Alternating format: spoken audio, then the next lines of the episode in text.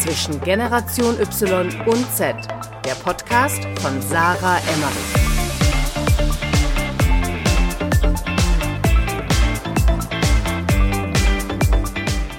Herzlich willkommen zu einer neuen Folge zwischen Generation Y und Z. Ich bin wieder Sarah und vor mir habe ich gerade sitzen den lieben Luke und zwar Lukas Riemer. Luke ist 31, äh, besitzt nicht nur ein Fitnessstudio hier in Frankfurt-Offenbach, sondern hat auch sehr, sehr, sehr viele Startup-Beteiligungen. Ähm, wir haben uns kennengelernt.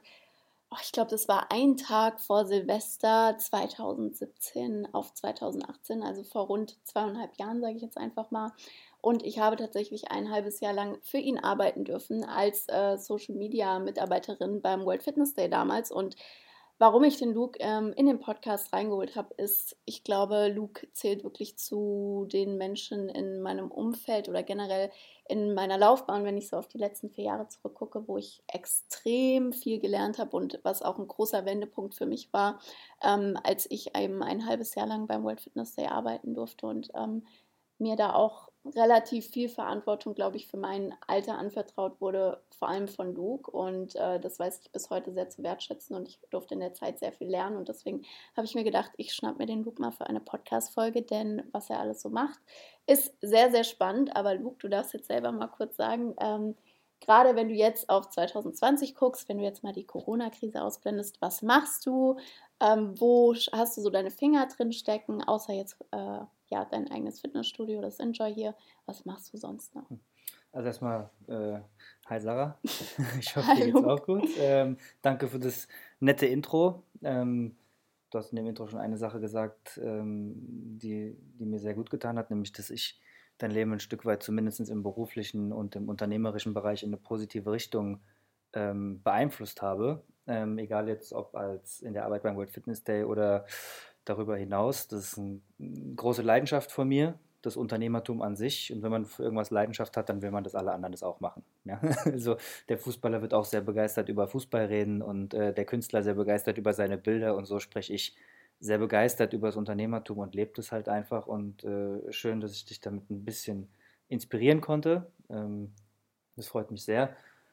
Ähm, auch danke, dass ich zu Gast sein darf. Du weißt, ich mache sowas nicht oft und ich bin eigentlich jemand, der, ich habe ja nicht mal ein öffentliches Social-Media-Profil, ähm, sondern äh, nur private Profile und bin eigentlich jemand, der sehr, sehr viel im Hintergrund ist ähm, und fühle mich in dieser Rolle auch wohler. Also ich glaube, ich hätte die Fähigkeit dazu, eine Rampensau zu sein, mhm. aber ähm, ich will es irgendwie nicht. Also mhm. ist, ich will es einfach irgendwie nicht, äh, weil ich glaube, dass es mich zu sehr einfangen würde. Ich, ich habe ein ganz gutes Gespür dafür, was auch Dinge sind, die ich lieber lassen sollte, weil ich sie dann zu viel mache. Ähm, mhm. Und ähm, das ist eine Entscheidung, die ich mal getroffen habe. Das ist nicht, nicht für immer ein Stein gemeißelt. Ich bin niemand, der sagt, Entscheidungen, die ich treffe, sind für immer. Ich bin kein, ich würde sagen, ich habe Prinzipien, aber ich bin kein Prinzipienmensch. Ähm, meine Prinzipien passen sich an meine Situation, an mein Alter, an meine Lebensphase an die Umstände, in denen ich lebe, so ein Stück weit an. Es gibt unumstößliche Prinzipien, wie zu Menschen freundlich zu sein, Liebe in sich zu tragen, ähm, was du nicht willst, was man dir tut, das füge auch keinem anderen zu. Solche moralischen Werte, nach denen ich handle, die sind schon un unumstößlich, aber ähm, es kann durchaus sein, dass ich an einem Tag der Meinung bin, äh, ich werde niemals äh, Social Media machen und wenn ich aber irgendwann merke, anders hat man im Umfeld keine Chance mehr als Unternehmer zu mhm. bestehen, dann müsste ich mich ja diesem Umfeld anpassen, Survival of the Fittest mäßig. Ja? Ähm, und vielleicht auch ganz gute Überleitung zu deiner Frage zum Jahr 2020. Ähm, was mache ich und was geht so ab? Ähm, ich glaube, das ist eine Story of my life. Wenn ich jetzt alles erzähle, was ich mache, dann äh, guckst du mich ein bisschen mit, guckst du mich an und sagst, du bist krank, Junge. Ähm, das weiß ich schon. Ja, aber mir geht's, ähm, also ich habe mehrere Projekte, so wie immer, aber es gibt drei unternehmerische Kernbereiche, um die ich mich kümmere. Das ist einmal hier das Haus, in dem wir sitzen, ähm, in dem ich gerade eine meiner Visionen versuche in die Tat umzusetzen. Das ist so ein Gesundheitsrefugium zu erschaffen, bestehend aus einem ähm, sehr stylischen veganen Bowl- und Juice-Restaurant, einem extrem durchgestylten, geilen Fitnessbereich, der im Premium-Segment liegt, was die optische Designausstattung angeht und was ähm, auch die Trainingsbetreuung der Leute angeht eine Mischung aus einem Wellness-Bereich und einem Yoga- und Retreat-Center, wo die Leute quasi Wellness machen können, aber zwischendrin meditieren, Achtsamkeitsbücher lesen. Ähm, und natürlich auch einem sehr, sehr bunten Angebot an geilen Kursformaten in der Gruppe, weil das so ein bisschen der Zahn der Zeit zurzeit ist. Und Mhm. auch mit einem ein, eigenen Personal Trainer Studio drin und aber auch meiner Kommandozentrale sozusagen hier oben, wo wir jetzt gerade sitzen. Ähm, Kommandozentrale, ich habe es immer gehasst, wenn Leute das gesagt haben. Ähm, aber okay, also hier ist so ein bisschen halt der Mittelpunkt meines unternehmerischen Schaffens. Und ähm, das ist so ein Projekt, also dieses, diese Immobilie hier zu entwickeln, habe ich mal gekauft vor drei Jahren und jetzt will ich hier halt sinnvolle Sachen irgendwie drin machen und ein Geschäftsmodell hier drin entwickeln, was dem aktuellen Zeitgeist entspricht. Und da will ich einfach die Bereiche gesunde, geile, vegane Ernährung, qualitativ gute Bewegung über Muskeltraining und Fitness und eigentlich den ganzen Bereich Achtsamkeit, Meditation, Entspannung, Relax in einem Haus in der Qualität zusammenbringen, wie es die Leute sich sonst draußen am Markt gerade holen. Du Mhm. rennst in geile, stylische kleine Restaurants, gehst in ein cooles Fitnessstudio und machst eigentlich aber auch mal ganz gerne Wellness irgendwo oder ähm, äh, meditierst mal oder so. Und das kannst du ab äh, Oktober diesen Jahres alles in der in einer sehr, sehr hohen Qualität hier in dem Haus machen. Ja, und deswegen, das ist mehr als Fitness, aber es gibt dafür kein Wort. Es ist nicht Prävention, es ist nicht Fitness, es ist nicht Gesundheit, es ist eigentlich, ähm, und da hat mich eine Freundin drauf gebracht, ein Refugium. Ja, Mhm. ein, und ein Refugium steht im Duden als Rückzugs-, Rückzugs oder Zufluchtsort. Ja. Ja, und genau das will ich auch sein. Die Welt da draußen ist unfassbar schnell, laut, hektisch geworden. Jetzt dreht sie sich gerade deutlich Ja. langsamer und das spüren wir auch alle, aber ich denke, dass die wieder sich auch schnell wieder drehen wird. Sie wird nicht, also sie, vielleicht braucht sie ein bisschen, um Schwung zu holen, aber früher oder später wird sie sich wieder schneller drehen. Ja? Und ähm, da möchte ich einfach, und das hat äh, äh, deine Freundin ganz gut gesagt, und es war so ein Zeichen für mich, dass ich damit auf einem ganz guten Weg bin, weil das gibt es tatsächlich in der Form in Deutschland noch nicht, in der Konsequenz. Es gibt zwar Fitnessstudios, die haben dann ein gesundes Bistro dabei, da kannst du mal was essen und auch einen schönen Wellnessbereich, aber es sind abgeschlossene Bereiche hier, die du auch einzeln erleben kannst. Ja? Und ähm, dann sagte äh, die Ellen ja gestern so, ah, so Third, so, so Third Place mäßig, ne? Also so, so neben der Arbeit und dem Zuhause der dritte Ort, wo du eigentlich dich aufhältst. Ja. Ja, und genau das ist es. Genau das ist es. Dieser Zufluchtsort, dieses Refugium, wo die Leute hingehen können und sagen, okay, wenn ich hier bin, dann esse ich was Gesundes, dann bewege ich mich und mache was Geiles für meinen Körper und dann blase ich auch ein bisschen mein Hirn irgendwie durch und mache mal Meditation, komme mal ein bisschen runter, entschleunige und sowas. Und genau das will ich sein. Ja, auch nicht der Ort, der Leute schnell durchschleust, sondern, durchschleust, sondern soziale Kontakte. Ähm, wie gesagt, und diese, diesen Dreiklang der Gesundheit. Da gibt es ein Buch, ich lese das gerade, das heißt Das Ende des Alterns von Professor Sinclair, das ist der Lehrstuhlinhaber aus der Universität Harvard für das Mhm. Thema Gesundheit.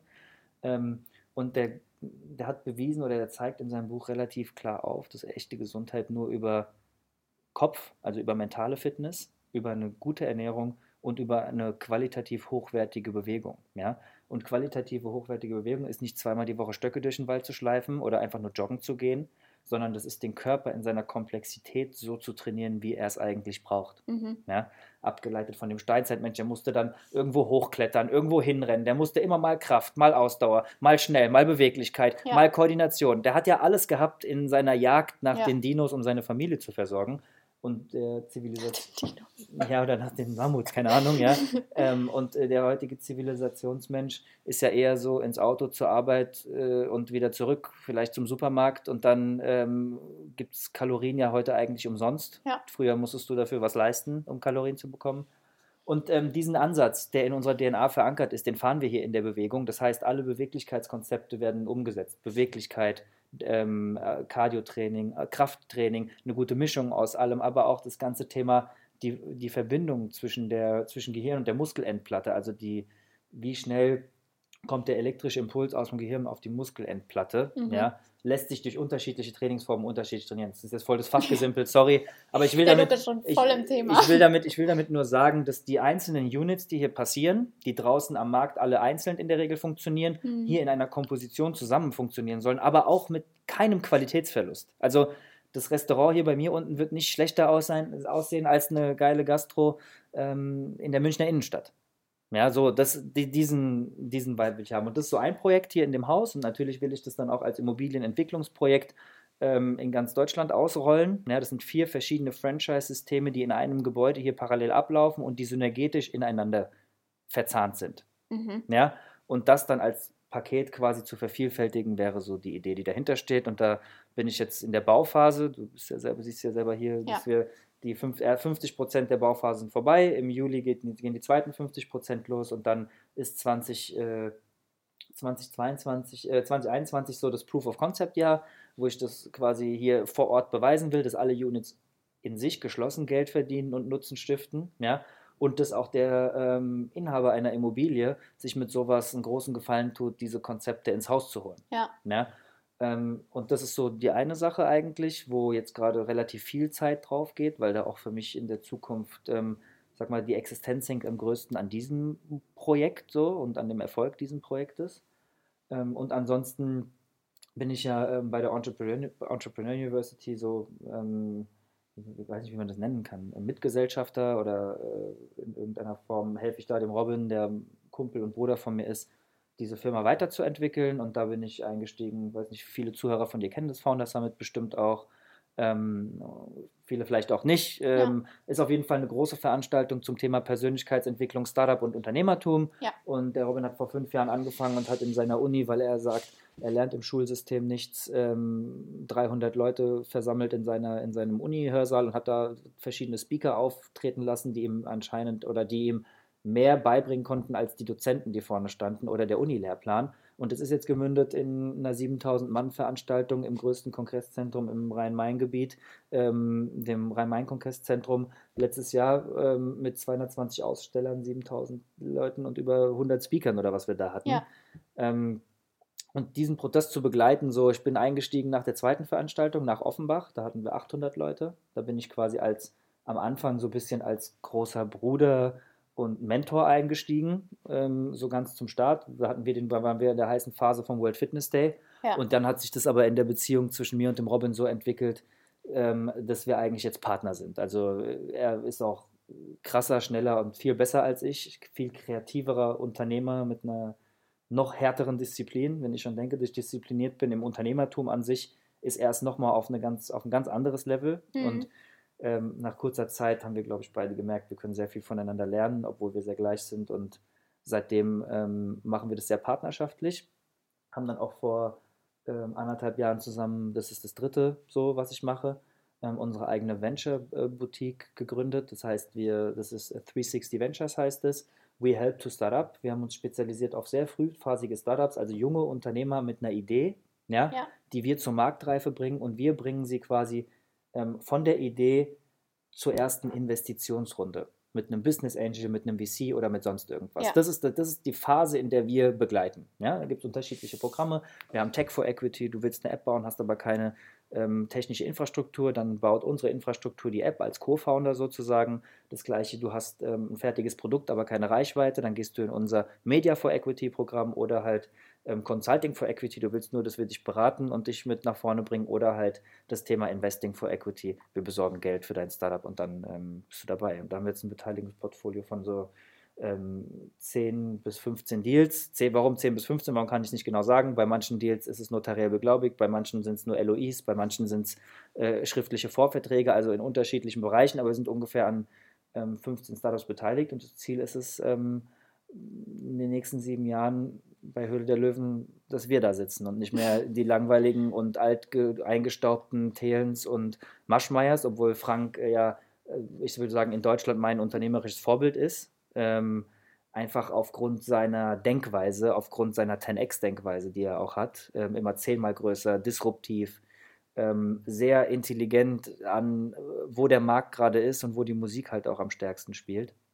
Aber ja, wir wollen äh, eigentlich so, nicht eigentlich, wir werden, ähm, so drückt man das in der Vision ja am besten aus, wir werden in sieben Jahren in Deutschland die Ansprechpartner fürs Thema ähm, junge Gründer sein. Mhm. Ja, unser Studiengang ähm, Start Your Business ist auch von der IHK zertifiziert. Das heißt, jeder, der diesen Studiengang bei uns oder diese Aus, dieses Ausbildungsprogramm, wie auch immer man das jetzt nennen mag, ähm, bei uns macht, da sind Robin und ich die Dozenten, der bekommt ein Zertifikat von der IHK Wiesbaden, dass er einen Gründungslehrgang besucht hat.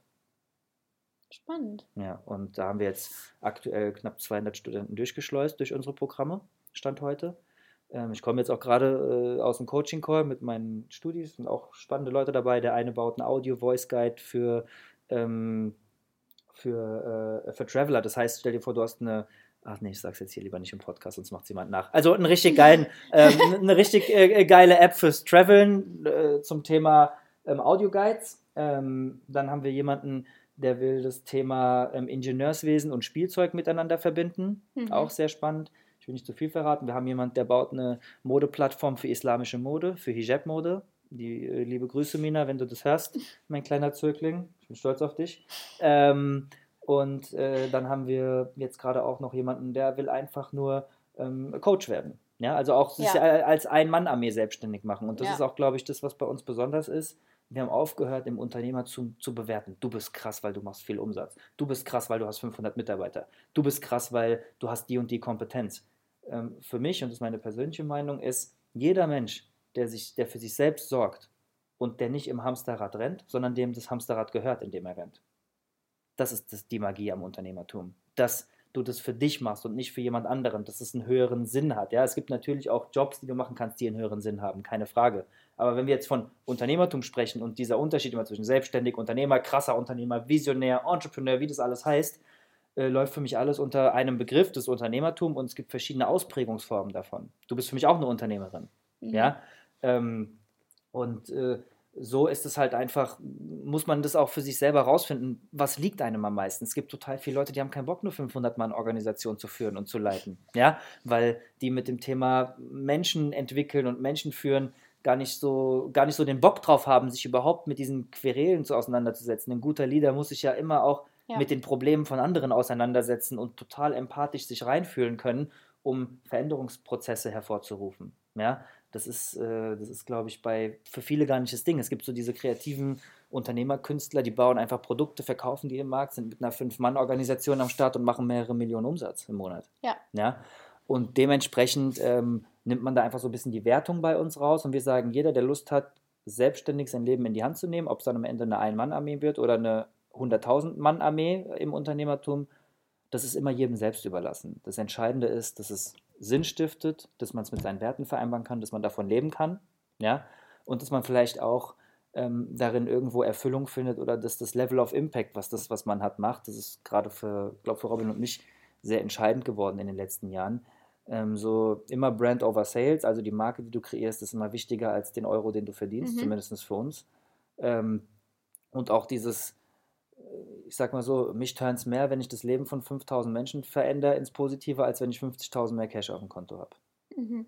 Da redet man auch irgendwann aus einer Position heraus natürlich, wo man sagt, okay, vielleicht bin ich jetzt seit zehn Jahren Unternehmer, habe einen gewissen Lebensstandard, der schon mir ausreicht. Also so wie ja. ich jetzt, es muss nicht besser werden. Ja. Und, und ich, und du weißt, jetzt, ich fliege jetzt hier nicht mit Privatjet oder sowas ja. rum. Äh, ganz normales Leben eigentlich. Ein bisschen besser jetzt vielleicht so als Unternehmer, weil ich da ein bisschen fleißig war, aber am Ende für mich ein ganz normales Leben, ja. ja womit ich auch zufrieden und happy bin. Ja. Und äh, wenn ich mich jetzt entscheiden muss, das Leben von Menschen zu verändern oder Impact, viel Impact auf die, egal ob auf die Gesellschaft, die Welt, die Natur, Menschen, einfach Impact, ja. ja. Ähm, das lässt mich im Schaukelstuhl zufriedener grinsen als 5 Millionen auf dem Konto. Ja. Oder 5 Millionen mehr und noch mehr und noch mehr und noch mehr.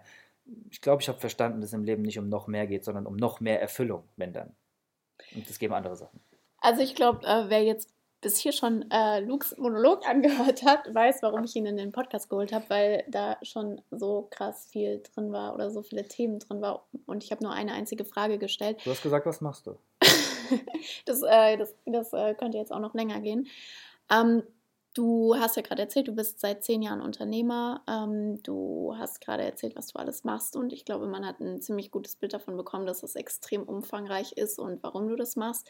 Aber was hat dich denn, also ich glaube, du gehörst auch zu den reflektiertesten Menschen, die ich kenne.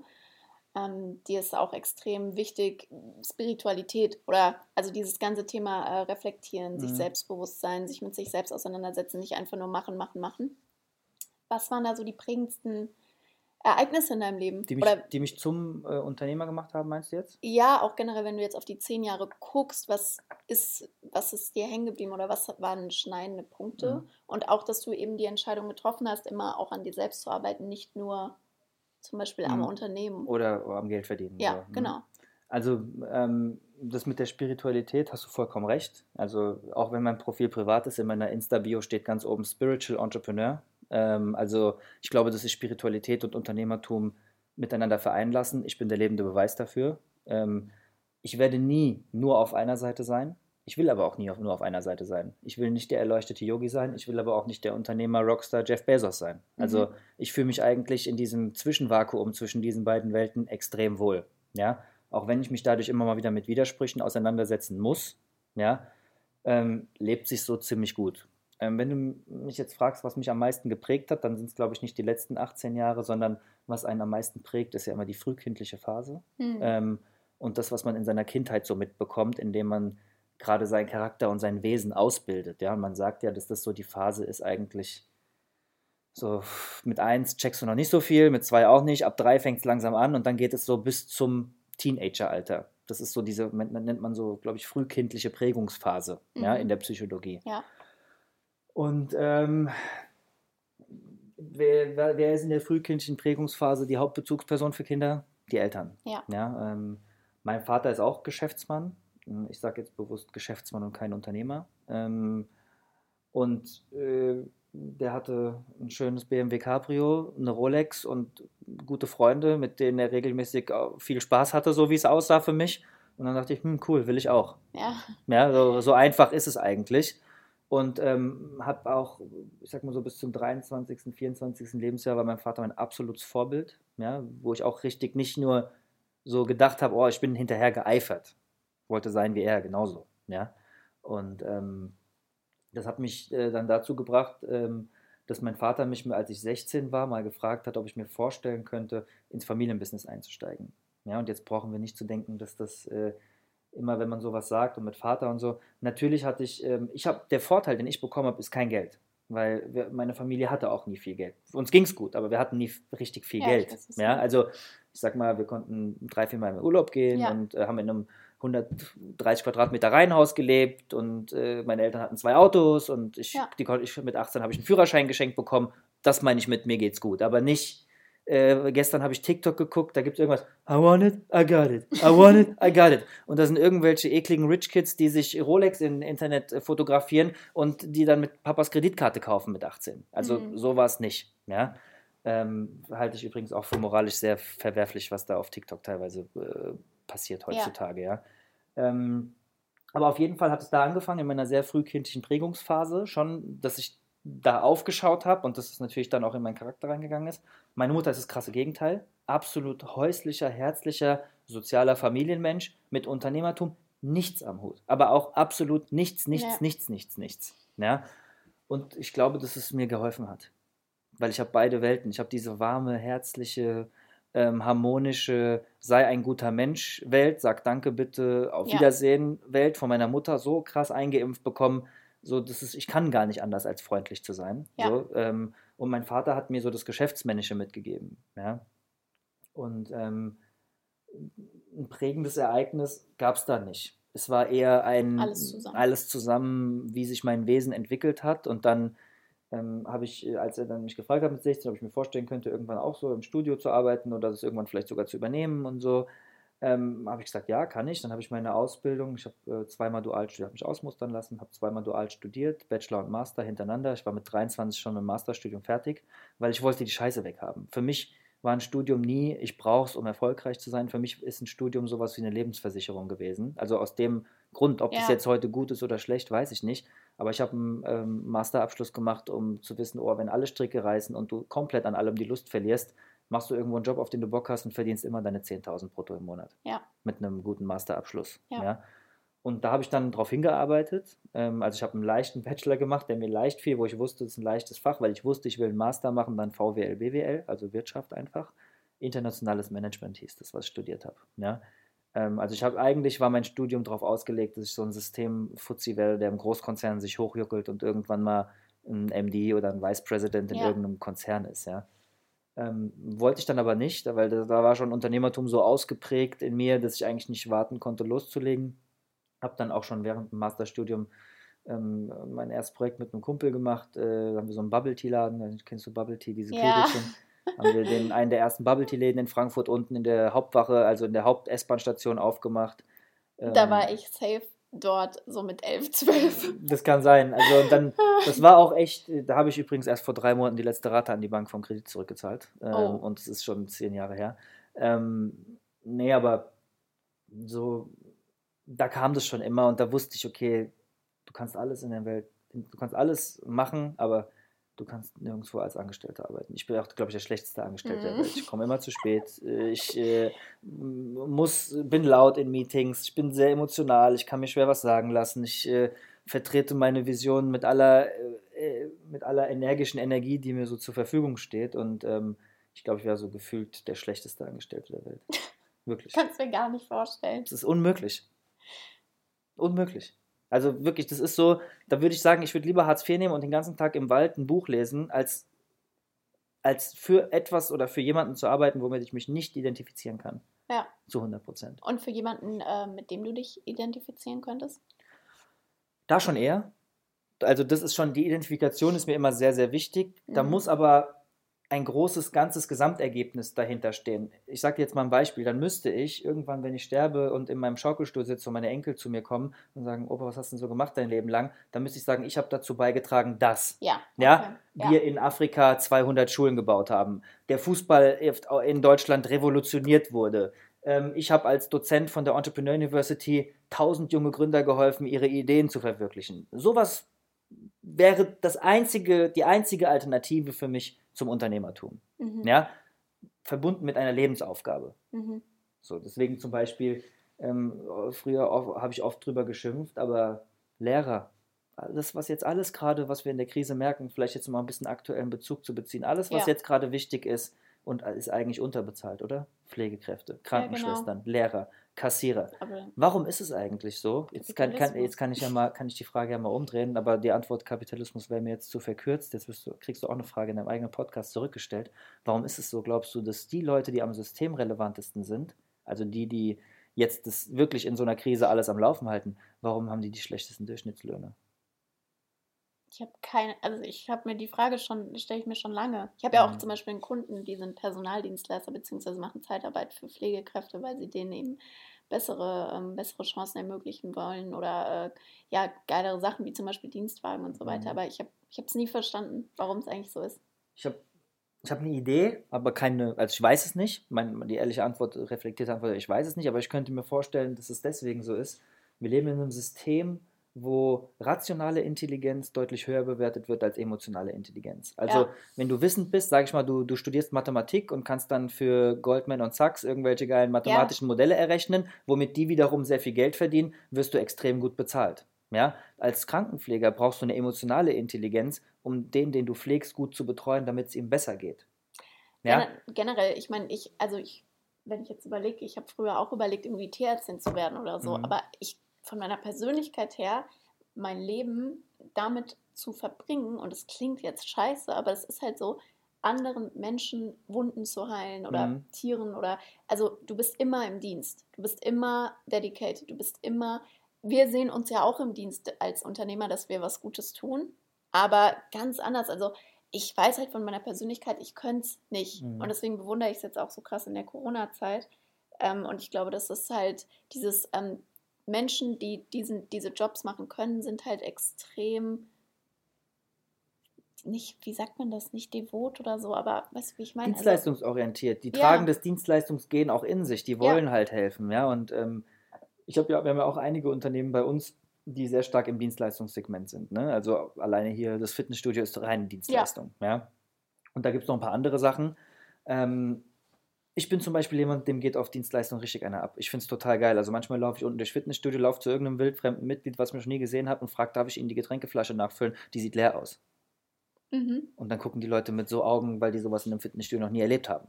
Ja? Also ich finde sowas total geil. Ja. Menschen, ich finde es geil, Menschen mit außergewöhnlichen Services und Dienstleistungen nicht äh, zufrieden zu machen, zu verblüffen. Das ist aber Money, so Money Can't Buy mäßig. Ja, genau. Da, ja, das finde das find ich auch geil. Nur dieses, äh, dein Leben dazu, Da, weißt ja, du, ja. so, Ich, weiß, ich, weiß, ich weiß genau, was du meinst. Ich sage nur, diese Dienstleistungsmentalität, also dass man Dienst leisten will, trägt man in sich. Mhm. Und in der Regel können Leute sehr gut Dienst leisten, die es geschafft haben, viele Dinge ihr, an ihrem Ego abzulegen. ja. Weil, ich sage dir jetzt mal so, ich bin mir nicht zu schade, ich weiß nicht, welchen Beruf die leicht übergewichtige Frau auf dem Crosstrainer hat, der ich dann die Getränkeflasche nachfülle, obwohl ich eigentlich mit der Trainingsfläche und mit dem Verkauf gar nichts zu tun habe. Einfach nur, weil ich es geil finde, in dem Moment so einen Kundenverblüffungs-Service-Moment den Leuten zu geben. Einfach nur deswegen, ja. Ähm, Und natürlich dient es mir auch in der Kundenbindung und so Geschichten, klar, aber äh, das ist jetzt nicht der Hauptgrund. Ja? Ähm, und ich glaube, und also für Dienstleistung ist ja gerade auch oft emotionale Intelligenz gefragt, mhm. im, weil da geht es Mensch zu Mensch. Immer wenn Mensch zu Mensch kommt, musst du empath empathisch sein. Und Empathie ist ja die Fähigkeit der emotionalen Intelligenz. Ja. ja? Ähm, und ich glaube, dass in der Gesellschaft und vor allem in der Berufswelt emotionale Intelligenz als etwas weniger Wertvolles als rationale Intelligenz angesehen wird sieht man jetzt zum Beispiel, wenn du viel weißt, ja, also auch die ganzen Wissenschaftler, die in Laboren zum Beispiel arbeiten oder in Chemiekonzernen, die komplexe Formeln herleiten, die haben krasse Gehälter. Ja, der Ingenieur, der bei Mercedes am Band arbeitet, kriegt 5000 Euro im Monat oder sowas. Ja, ähm, das ist alles so diese Dinge, die rationale Intelligenz oder logische ja. Intelligenz äh, mit sich bringen, ähm, die halt irgendwie höher bewertet werden. Der Mathematiker im, in, in, im Banking, äh, von dem ich dir erzählt habe, oder halt, wo einfach, also entweder rationale Intelligenz ist gefordert, da sind schon mal die Löhne deutlich besser, ja, oder da, wo halt einfach Dick Cash ist. Da, wo Dick Cash ist, wird auch Dick Cash verdient. Banking, ja. Immobilienbranche. Also da können wir weiterführen, ja. Ähm, und daran liegt es, glaube ich, so ein bisschen, dass das von den Menschen intuitiv höher gewertschätzt wird, weil entweder weniger diese Fähigkeit haben oder weil man dafür irgendwie mehr lernen muss oder weil, die, weil Logik dann beeindruckender ist oder was auch immer. Ja. ja. Die Wahrheit äh, zeigt sich gerade da draußen, was gebraucht wird und was nicht. Ja. Also was ist systemrelevant und was nicht. Ja. Ist es deswegen jetzt mehr wert? Sollten, da, sollten die alle mehr verdienen? Ja. Viel mehr. Sollten Fitnesstrainer auch viel mehr verdienen? Ja. Physiotherapeuten, Pflegekräfte, alle. Definitiv. Merkt man jetzt gerade, wenn die fehlen, dass in alltäglicher Relevanz, im alltäglichen Leben der Menschen was fehlt ob ein Investmentbanker morgen zur Deutschen Bank zur Arbeit geht oder nicht, interessiert keine Sau. Ja. ja? Und ähm, sorry an alle Investmentbanker, die zuhören, ist nicht böse gemeint, ich wollte selbst mal einer werden. ähm, also meine eigenen, meinen eigenen Fonds aufmachen, das habe ich dann aber auch irgendwann zerschlagen, weil ich halt genau, ich könnte dann die Insider-Informationen den großen Unternehmern entlocken im Golfclub, aber ich könnte nicht die mathematischen Excel-Spreadsheets ja. berechnen, äh, die mir dann sagen, wo genau soll rein investiert werden und zu welcher Zeit. Ja. Wobei ich eh denke, das ist mittlerweile alles über Nanotechnologie und umso näher der Server an der Frankfurter Börse steht und umso weniger Sekunden du brauchst, um Trades zu machen, umso mehr Geld kannst du verdienen. Ja, ja. Das macht ja sowieso, hey, per, guck doch mal in die Börse, ist ja nichts mehr los. macht ja, keiner gibt ja mehr Orders per Hand ein. Das ist ja. mittlerweile alles voll automatisiert und bin gespannt, was passiert mit den Börsen, wenn die Quantum-Computertechnologie am Start ist, aber das jetzt führt, glaube ich, ein bisschen zu weit. Ähm, jetzt mal ganz, ganz anderes Thema. Mhm. Ähm, digitaler Bezug. Also ich weiß ja, du machst ja, gut, du hast das Fitnessstudio und du hast hier dein Gebäude und das ist ja alles sehr raus aus der digitalen Welt mhm. eigentlich. Oder ich glaube auch, du bist generell ein Mensch, du könntest auch einfach einen Knopf drücken und so die digitale Welt wäre dir egal. Mhm. Trotzdem ist es ja auch relevant oder siehst du ja auch, wie wichtig es ist, ähm, für deine Unternehmen. Äh, du bist sehr Social Media orientiert. Du? Nee, ich, nur, ich, ich dachte gerade, der, der Zeiger bewegt sich nicht und das doch, läuft doch, nicht mehr. Ich hab's okay. nur, ich hab's, ähm, ja. Verstanden. Ähm, du weißt ja, dass für deine Unternehmen oder für deine unternehmerische Laufbahn oder vor allem für Entrepreneur University World Fitness Day, das sind ja Modelle, die basieren auf der Social Media Welt. Mhm. Was hast du so für einen Bezug dazu? Oder keine Ahnung, du bist ja zum Beispiel zehn Jahre älter als ich, ziemlich mhm. genau. Also wir sind ja Generationen. Ich bin Generation Z, du bist Generation Y. Bin ich wirklich? Ja, du bist ein richtiger Millennial. Okay. Du bist ein richtiger 88er ja, ja, ja, Okay. Also Millennial ist ja ähm, 1980 bis 95 geboren. Mhm. Und ich bin ja 98er und so 95 bis 2000, das ist so der Anfang der Generation Z. Okay, verstanden. Also wir kennen ja, ich kenne zwar noch, also ich erinnere mich noch an die Welt, ähm, wo mein Papa nur den ähm, Computer unten im Keller hatte mhm. und es gab halt kein Digi also es mhm. gab halt mhm. kein Digital. Aber bei dir, wie ist so dein Bezug zu dem ganzen Thema? Und du weißt ja, dass es sehr relevant für dich und deine Unternehmen ist, aber irgendwie auch wieder nicht. Oder du hast ja einen ganz anderen Bezug jetzt so dazu als ich. Mhm. Ich glaube, das, das ist das, da kann man ein ganz gutes Thema vom Podcast aufgreifen. Ja. Also, weil wir ja, du jetzt sitzt hier einer Y und einer Z. Ja. ja und wir können unsere Erfahrungswerte austauschen. Ähm, ich glaube, dass ohne die digitale Welt heute überhaupt nichts mehr funktioniert. Mhm. Ich glaube, dass ähm, die digitale Welt vor weiterer, vor weiterer Disruption in den unterschiedlichsten Branchen keinen Halt machen wird. Ich glaube nicht, dass sie verschwinden wird. Mhm. Eher im Gegenteil, es wird immer mehr. weil es führt zu mehr Wachstum, es macht es bequemer und alles, was es für Menschen bequemer macht, wollen sie einfach haben. Ja. ja.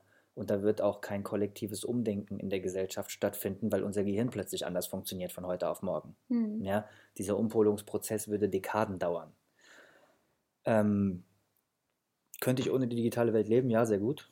Weil oft geht es mir auch gut auf den Sack. So. Ja. Ähm, aber ich habe gelernt und vielleicht auch gerade in den letzten Jahren und auch durch die Erfahrungen beim World Fitness Day ein bisschen demütig, äh, demütiger zu sein.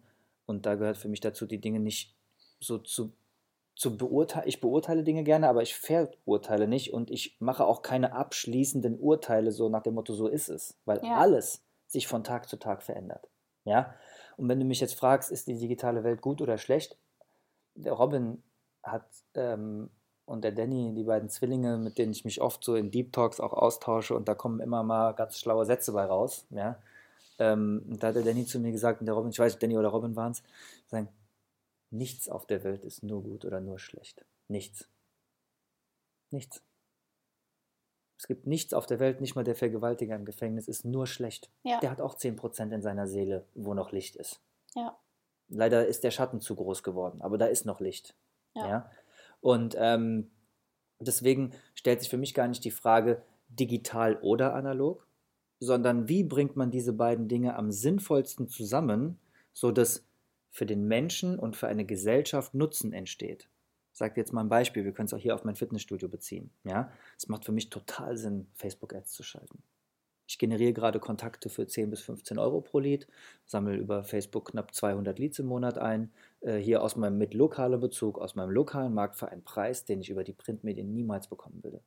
Und wo ich auch mit keiner Anzeige, mit keiner Postwurfsendung meine Zielgruppe so genau treffen würde. Zum Beispiel. Ja. Ja, ähm, mache ich trotzdem in der Offenbach Postwerbung und zeige den Leuten, wie man seine Gelenkschmerzen wegkriegt in PR-Artikeln. Auch. Weil ich will ja auch die 60-Plus-Dame erreichen, die mit Knieschmerzen Mhm. zu Hause sitzt. Die vielleicht jetzt nicht unbedingt den ganzen Tag durch Insta-Story scrollt und, Ja. durch, und äh, Dinge liked und kommentiert. Ja, oder die jetzt nicht auf YouTube unterwegs ist und die, die mein 5 Sekunden Pre-Roll-Video sieht oder, oder einfach mal Fitness Offenbach in Google eingibt, um einen Treffer zu bekommen. Also Mhm. ich glaube, im Marketing ist das Geheimnis, zumindest in den meisten Geschäftsmodellen, Multichanneling. Ähm, also über mehrere Multichannels zu gehen. Wenn du eine breite Zielgruppe hast, musst du Multicha- Multichannel-Marketing machen. Wenn du eine unfassbar enge Zielgruppe hast, ähm, machst du, glaube ich, sehr spitzes Marketing Hm. und suchst dir ein, weniger Instrumente aus, denen du dich im Marketing bedienst. Ähm, ansonsten ist es so, dass es, glaube ich, wichtig ist, die digitale und die analoge, also mehr Schnittstellen zwischen der digitalen und analogen Welt zu, zu bauen. Und das war ja, weiß nicht, ob du dich noch erinnerst, ähm, unsere Mission beim World Fitness Day Ja, gewesen. genau das wollte ich gerade sagen. Ja, ich habe es auch gesehen äh, in deinen Augen, dass du da genau das gemeint hast. Nee. Wir wollten ja genau da die analoge Fitnesswelt mit der Social Media Influencer Fitnesswelt verbinden. Ja. Ich glaube, dass das ganz viel von der Magie von dieser Veranstaltung war, weil beide wollten sich auch kennenlernen, beide Seiten. Ja. Also und da war die analoge Welt fand das Ganze, was da so bei Instagram passiert, viel spannender noch als die Instagram-Welt, die analoge Welt spannend fand. Das dreht sich jetzt gerade. Also jetzt gerade ruft der Benny mich an und sagt, ey, können wir mal mit dem und dem uns treffen und so. Also, oder Julian ruft mich an und sagt, ey, Bro, was geht eigentlich so bei dir? Ja. Ey, wie machst du das in deinem Fitnessstudio so? Wo ich dachte, hä, Bro, du machst mit Rocker irgendwie zig Millionen Umsatz äh, und rufst mich jetzt an, wie ich das hier in meinem Fitnessstudio mache. Ja, Also die interessiert, als wir World Fitness Day gestartet haben, war diese neue Instagram-Influencer-Fitnesswelt auf einem halb übertriebenen Punkt gewesen, wo ich auch, wo alle beeinflusst waren und zugeguckt haben.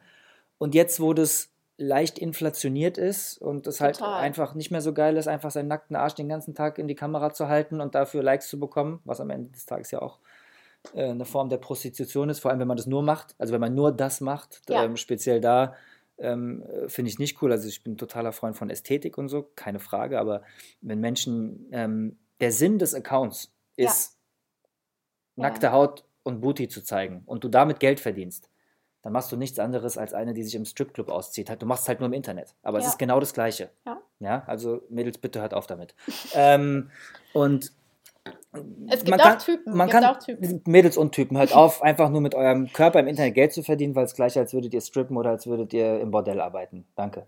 ähm, man kann auch sinnvolle Dinge im Internet machen, wie zum Beispiel äh, Generationen miteinander verbinden, wie zum Beispiel ähm, äh, Leuten helfen, ihre Kundenengpässe zu lösen, wie zum Beispiel Menschen mehr Inspiration bringen, mehr, le- Leute auf den richtigen Weg bringen, seine eigenen Gedanken mitzuteilen, von denen andere vielleicht auch ähm, äh, was bekommen, schöne Bilder einfangen, die zeigen, wie schön die Welt noch ist und dass wir sie nicht zerstören sollten und, und, und. Es gibt ganz, ganz viele Ja. sinnvolle Dinge, die man im Social Media machen kann. Jetzt gab es ja auch gerade, ich oute mich so ein bisschen, ich, äh, das ist ein bisschen kontrovers, aber ich glaube, äh, der Mats Hummels hat es in seinem Pod letzten Postcard auch gemacht. Ich höre zurzeit ein bisschen mehr Deutschrap, als mir eigentlich lieb ist.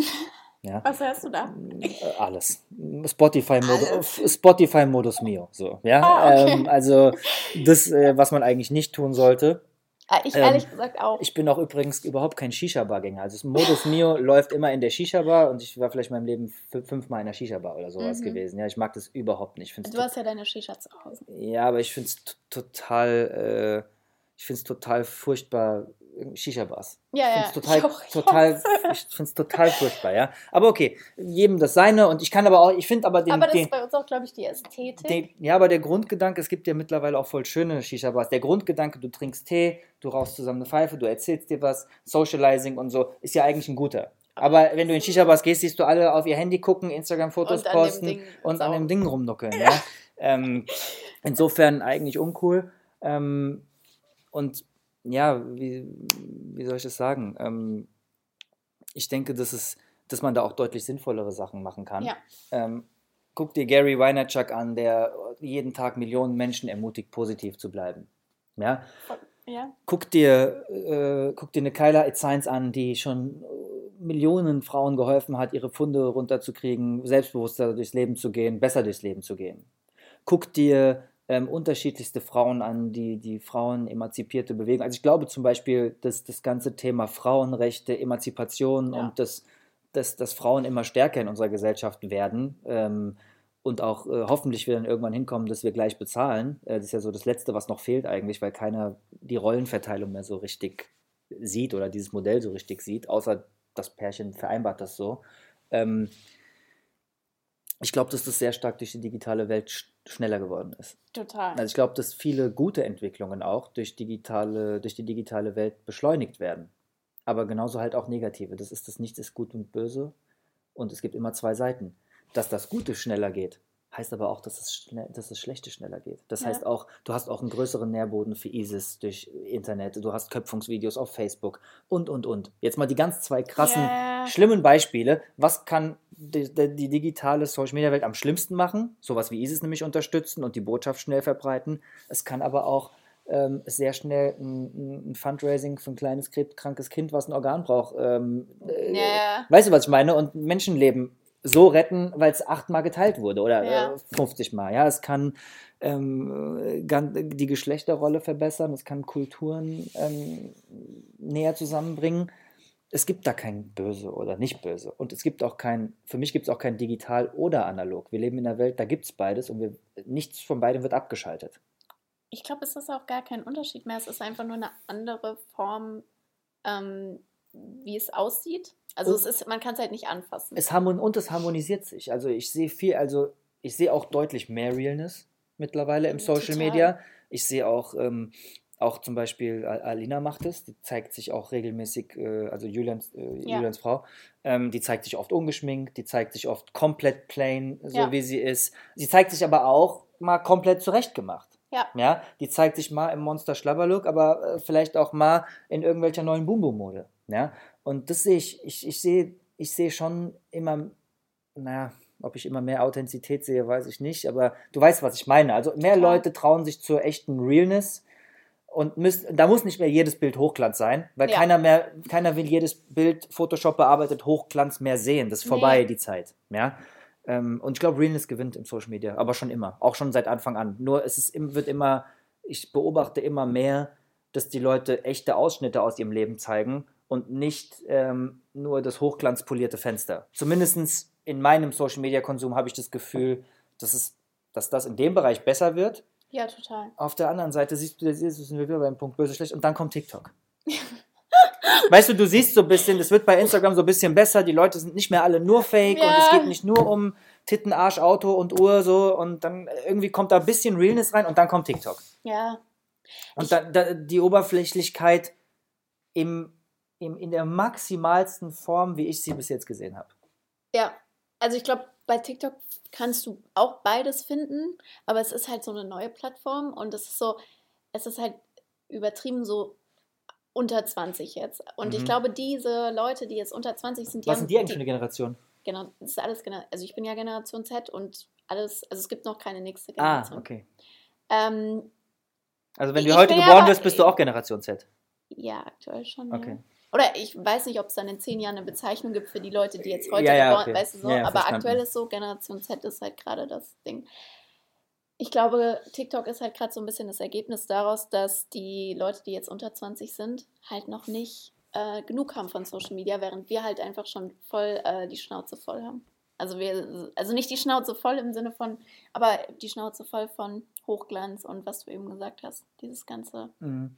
Es ist nicht mal die Schnauze voll, so, also, die, weil du kannst ja auch einfach wegswipen, ne? Du kannst ja auch einfach, wenn Ja. du was siehst, kannst du auch einfach deinen Daumen nach links bewegen, dann siehst du es nicht. Oder das drüber scrollen oder sowas, ja? Das ist ja so dieses, oder entfolg halt, wenn du es nicht sehen willst, Ja. ne? Du kannst ja auch relativ gut selber bestimmen, was du folgst und von was du beeinflusst wirst. Ja. Ja, also auch so ein Tipp vielleicht mal an alle äh, Zuhörer, geht doch mal äh, auf abonniert bei Instagram und guckt euch mal alles an, was ihr abonniert habt und ob das so gut für euch ist, was da so äh, euch jeden Tag beeinflusst und durch eure Timeline fliegt. Also man kann, glaube ich, irgendwie gehört Social Media ja mittlerweile auch zu seinem Umfeld. Ne? Man sagt Total. doch, du bist ein Produkt deines Umfeldes. Ja. Ja?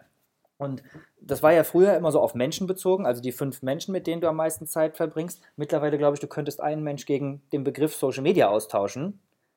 Das beeinflusst dich auch.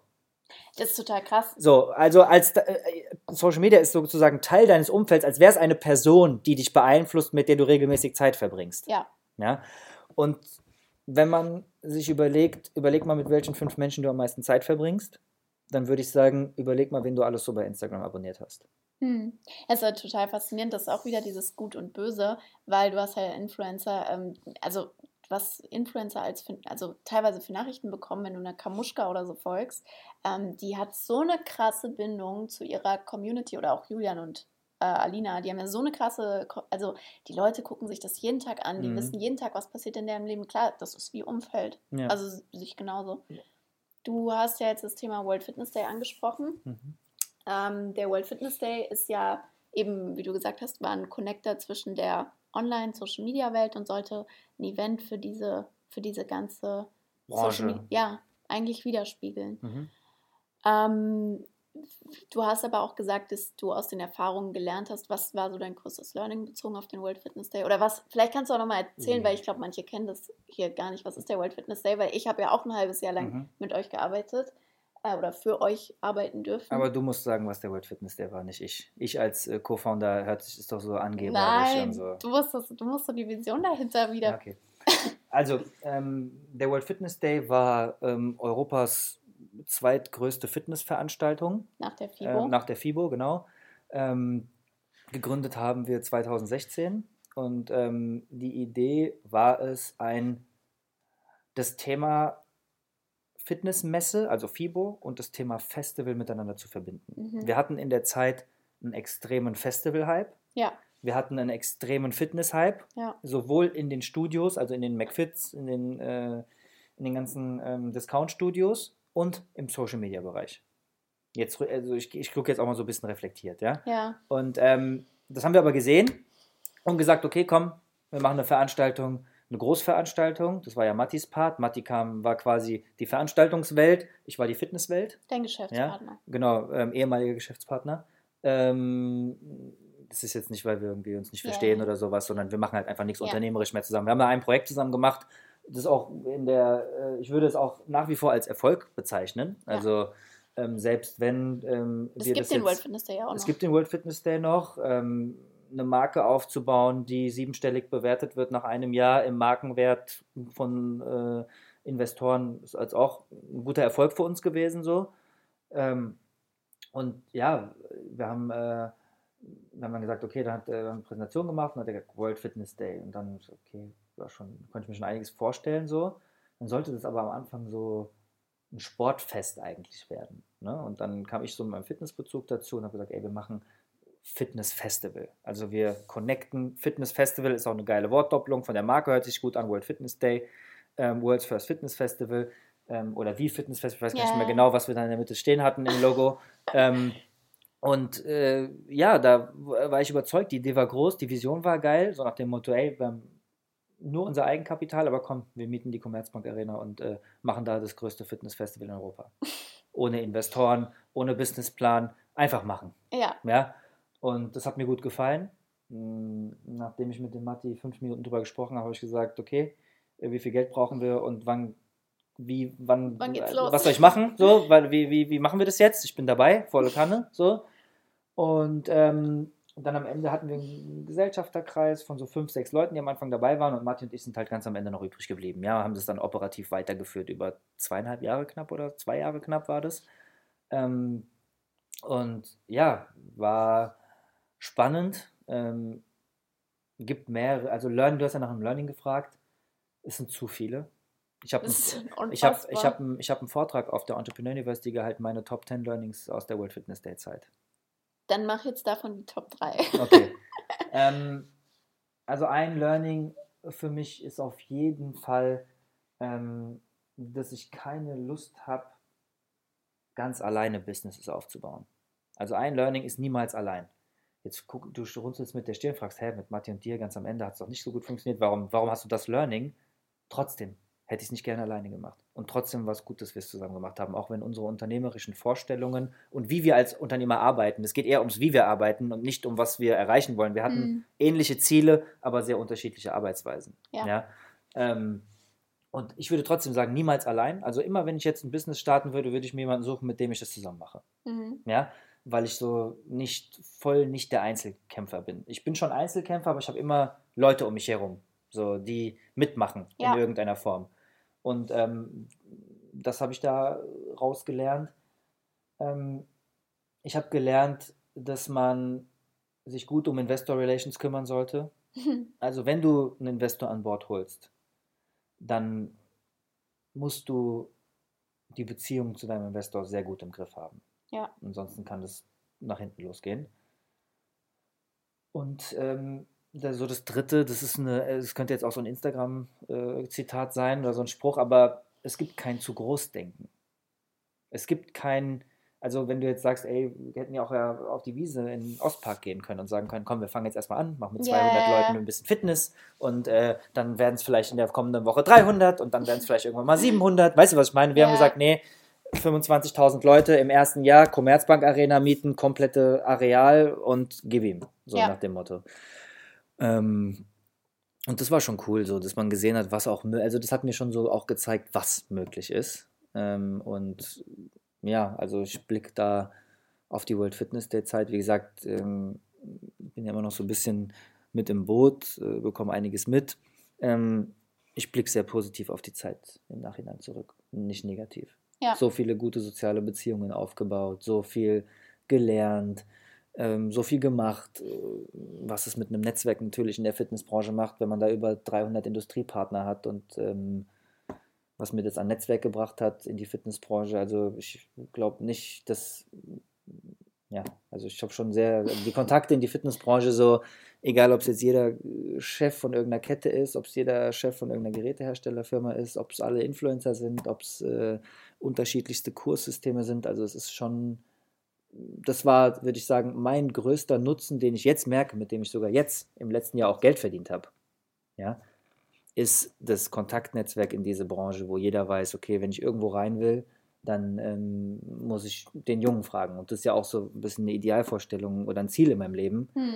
ähm, dass äh, ich die Eintrittskarte für Menschen in gewisse Räume bin. Ja, ich habe jetzt auch letzte Woche zwei Anrufe bekommen wo Leute äh, ein Startup gründen im Fitnessbereich und sagen, ey, ich habe mit dem und dem gesprochen, der sagt, wenn ich irgendwas im, gründe und ich will das im Fitness, deutschen Fitnessmarkt platzieren, führt an dir kein Weg vorbei.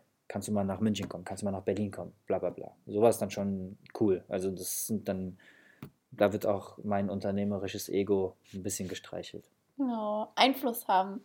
Ja. Auch ja, großer, großer Wert oder ein großes Ziel, glaube ich, bei Impact. mir. Ja, Impact. Impact. Ist ja, das Einfluss ist ja Impact. Ne? Jetzt ist, musst du den noch gut verwenden, den Einfluss, und nicht schlecht. Also du verwendest ihn nicht für was Dummes oder für ja. was, was den Menschen schadet, sondern am besten was, was den Menschen nutzt oder dir nutzt. Nur der, der nackte einzelne Eigennutz ist auch schon hart. Würde ich auch nicht empfehlen. So. Also ganz narzisstisch zu sein, ist vielleicht auch nicht das Coolste. Ähm, aber das Leben ist Balance. Du merkst doch auch immer in unserer Diskussion, das merke ich jetzt auch gerade, wir reden über was und wir sehen immer Seiten. Die Seite, aber es hat auch das. Ja. Es, das eine hat das und es hat auch das. Und in, egal über was ich spreche, ich merke, ich komme immer wieder auf diese, ich gucke mir immer beide Seiten der Medaille an. Ja? Ja das ist aber eine Eigenschaft. Und wenn du, ja. und wenn du nicht willst, dass deine Medaille auf eine Seite umfällt, dann stell die Münze doch so auf. Ist aber voll schwer, die so zu halten und dass mhm. sie in Balance bleibt. Aber so bist du nie in deiner komplett eingetrichterten Scheuklappenwelt. Weil du kannst immer beide Seiten angucken, aber du musst dafür sorgen, dass die Münze gut balanciert wird und nicht auf die eine Seite fällt. Aber das erfordert, glaube ich, viel Arbeit am eigenen Ego, dass du nicht mehr nur deine Seite siehst. Unglaublich. Also gibt genug Leute auf der Welt, die sagen, das größte Ziel im Leben ist, dein eigenes Ego zu töten, weil nur dann kannst du Seelenfrieden erfahren. Ja. Was mir übrigens gerade noch eingefallen ist, wollte ich vorhin schon sagen, ist, du hast mir auch das Buch empfohlen, äh, Das Kind in dir muss Heimat finden. Mhm. Es ist einfach wirklich, ich glaube, das ist so eins der Schlüsselführendst, oder wie sagt man das? Schlüsselbücher in, also wenn man einfach sich selbst verstehen will, mhm. andere Menschen verstehen will. Das ist so ein Buch, wo ich sagen würde, das wäre das Nummer eins Buch, wenn ich mir ein Buch aussuchen müsste, was jeder Mensch in lesen Deutschland muss. lesen muss, mhm. um sich einfach selber zu verstehen, zu verstehen, wie gehe ich mit meinen Mitmenschen um, wie gehe ich mit mir selbst um. Das ist, ähm, also ich habe es auch gelesen, das hätte ich dir nicht gegeben, ja. Wer weiß. Ähm, ja, es gibt dazu auch noch ein Arbeitsbuch, also da kann man auch dann quasi so richtig schreiben und so Tagebuch reinschreiben und so.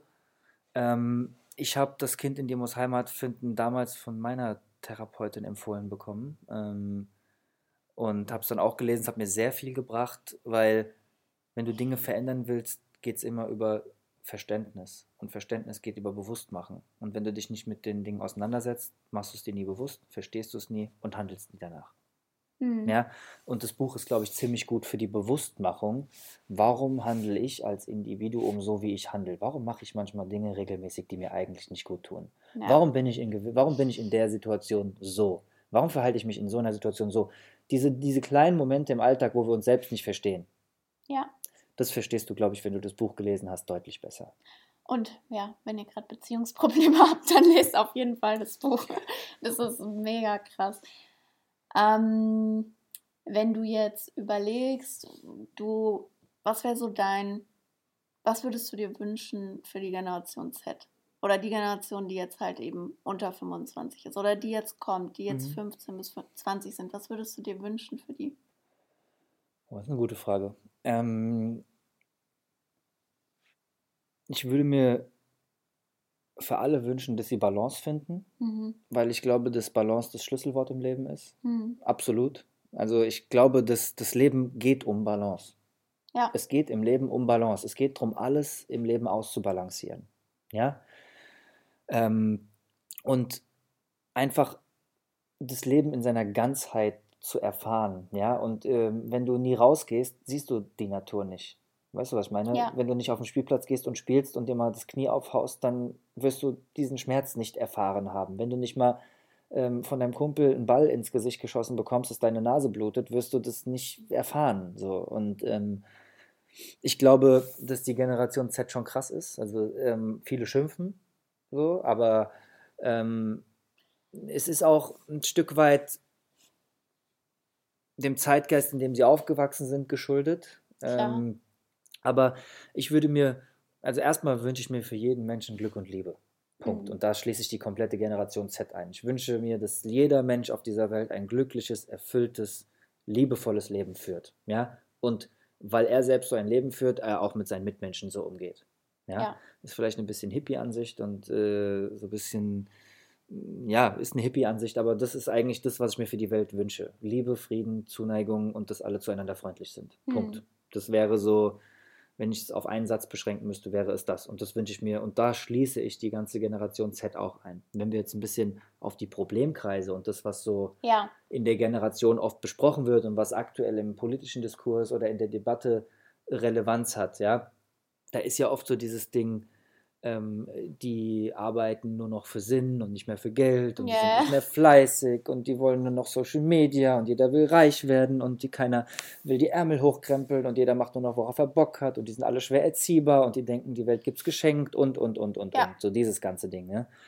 Ähm, und da muss ich dir ehrlich sagen, ähm, ich kann mir über die Generation Z gar kein Urteil bilden, weil mit allen Menschen aus dieser Generation, mit denen ich bis jetzt zusammen war, die habe ich all, da dachte ich immer, Alter, die sind schon ganz schön weit für ihr Alter. Hm. Ja, also die, das liegt aber auch an meinem Umkreis und das, was ich natürlich auch als Unternehmer anziehe, wahrscheinlich. Ja, klar. Ähm, aber die jungen Leute, mit denen ich die letzten Jahre zusammengekommen bin und eng zusammengearbeitet habe, da dachte ich, Alter, was ich in dem Alter gemacht habe. So mit, mhm. mit 23 wollte ich äh, feiern gehen. So. Und da hat, also weißt du, was ich meine? Da war ich so null in, also die, die, das Maß an Reflektiertheit, was du jetzt so auch in dem Podcast und so wie ich dich kenne, an den Tag legst, hatte ich mit 21 definitiv nicht. Das mhm. kam bei mir mit 26, 27 kam dieser extrem starke, starke Reflexionsprozess in mein Leben erst, hat deutlich ja, ja. später eingesetzt. Ja. ja?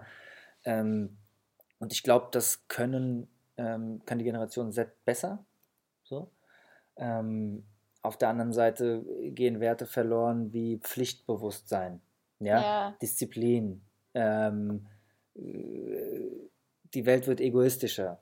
Also ich würde auch sagen, dass die aus der Generation Z wahrscheinlich ein paar mehr Narzissten rauskommen als aus Generationen davor.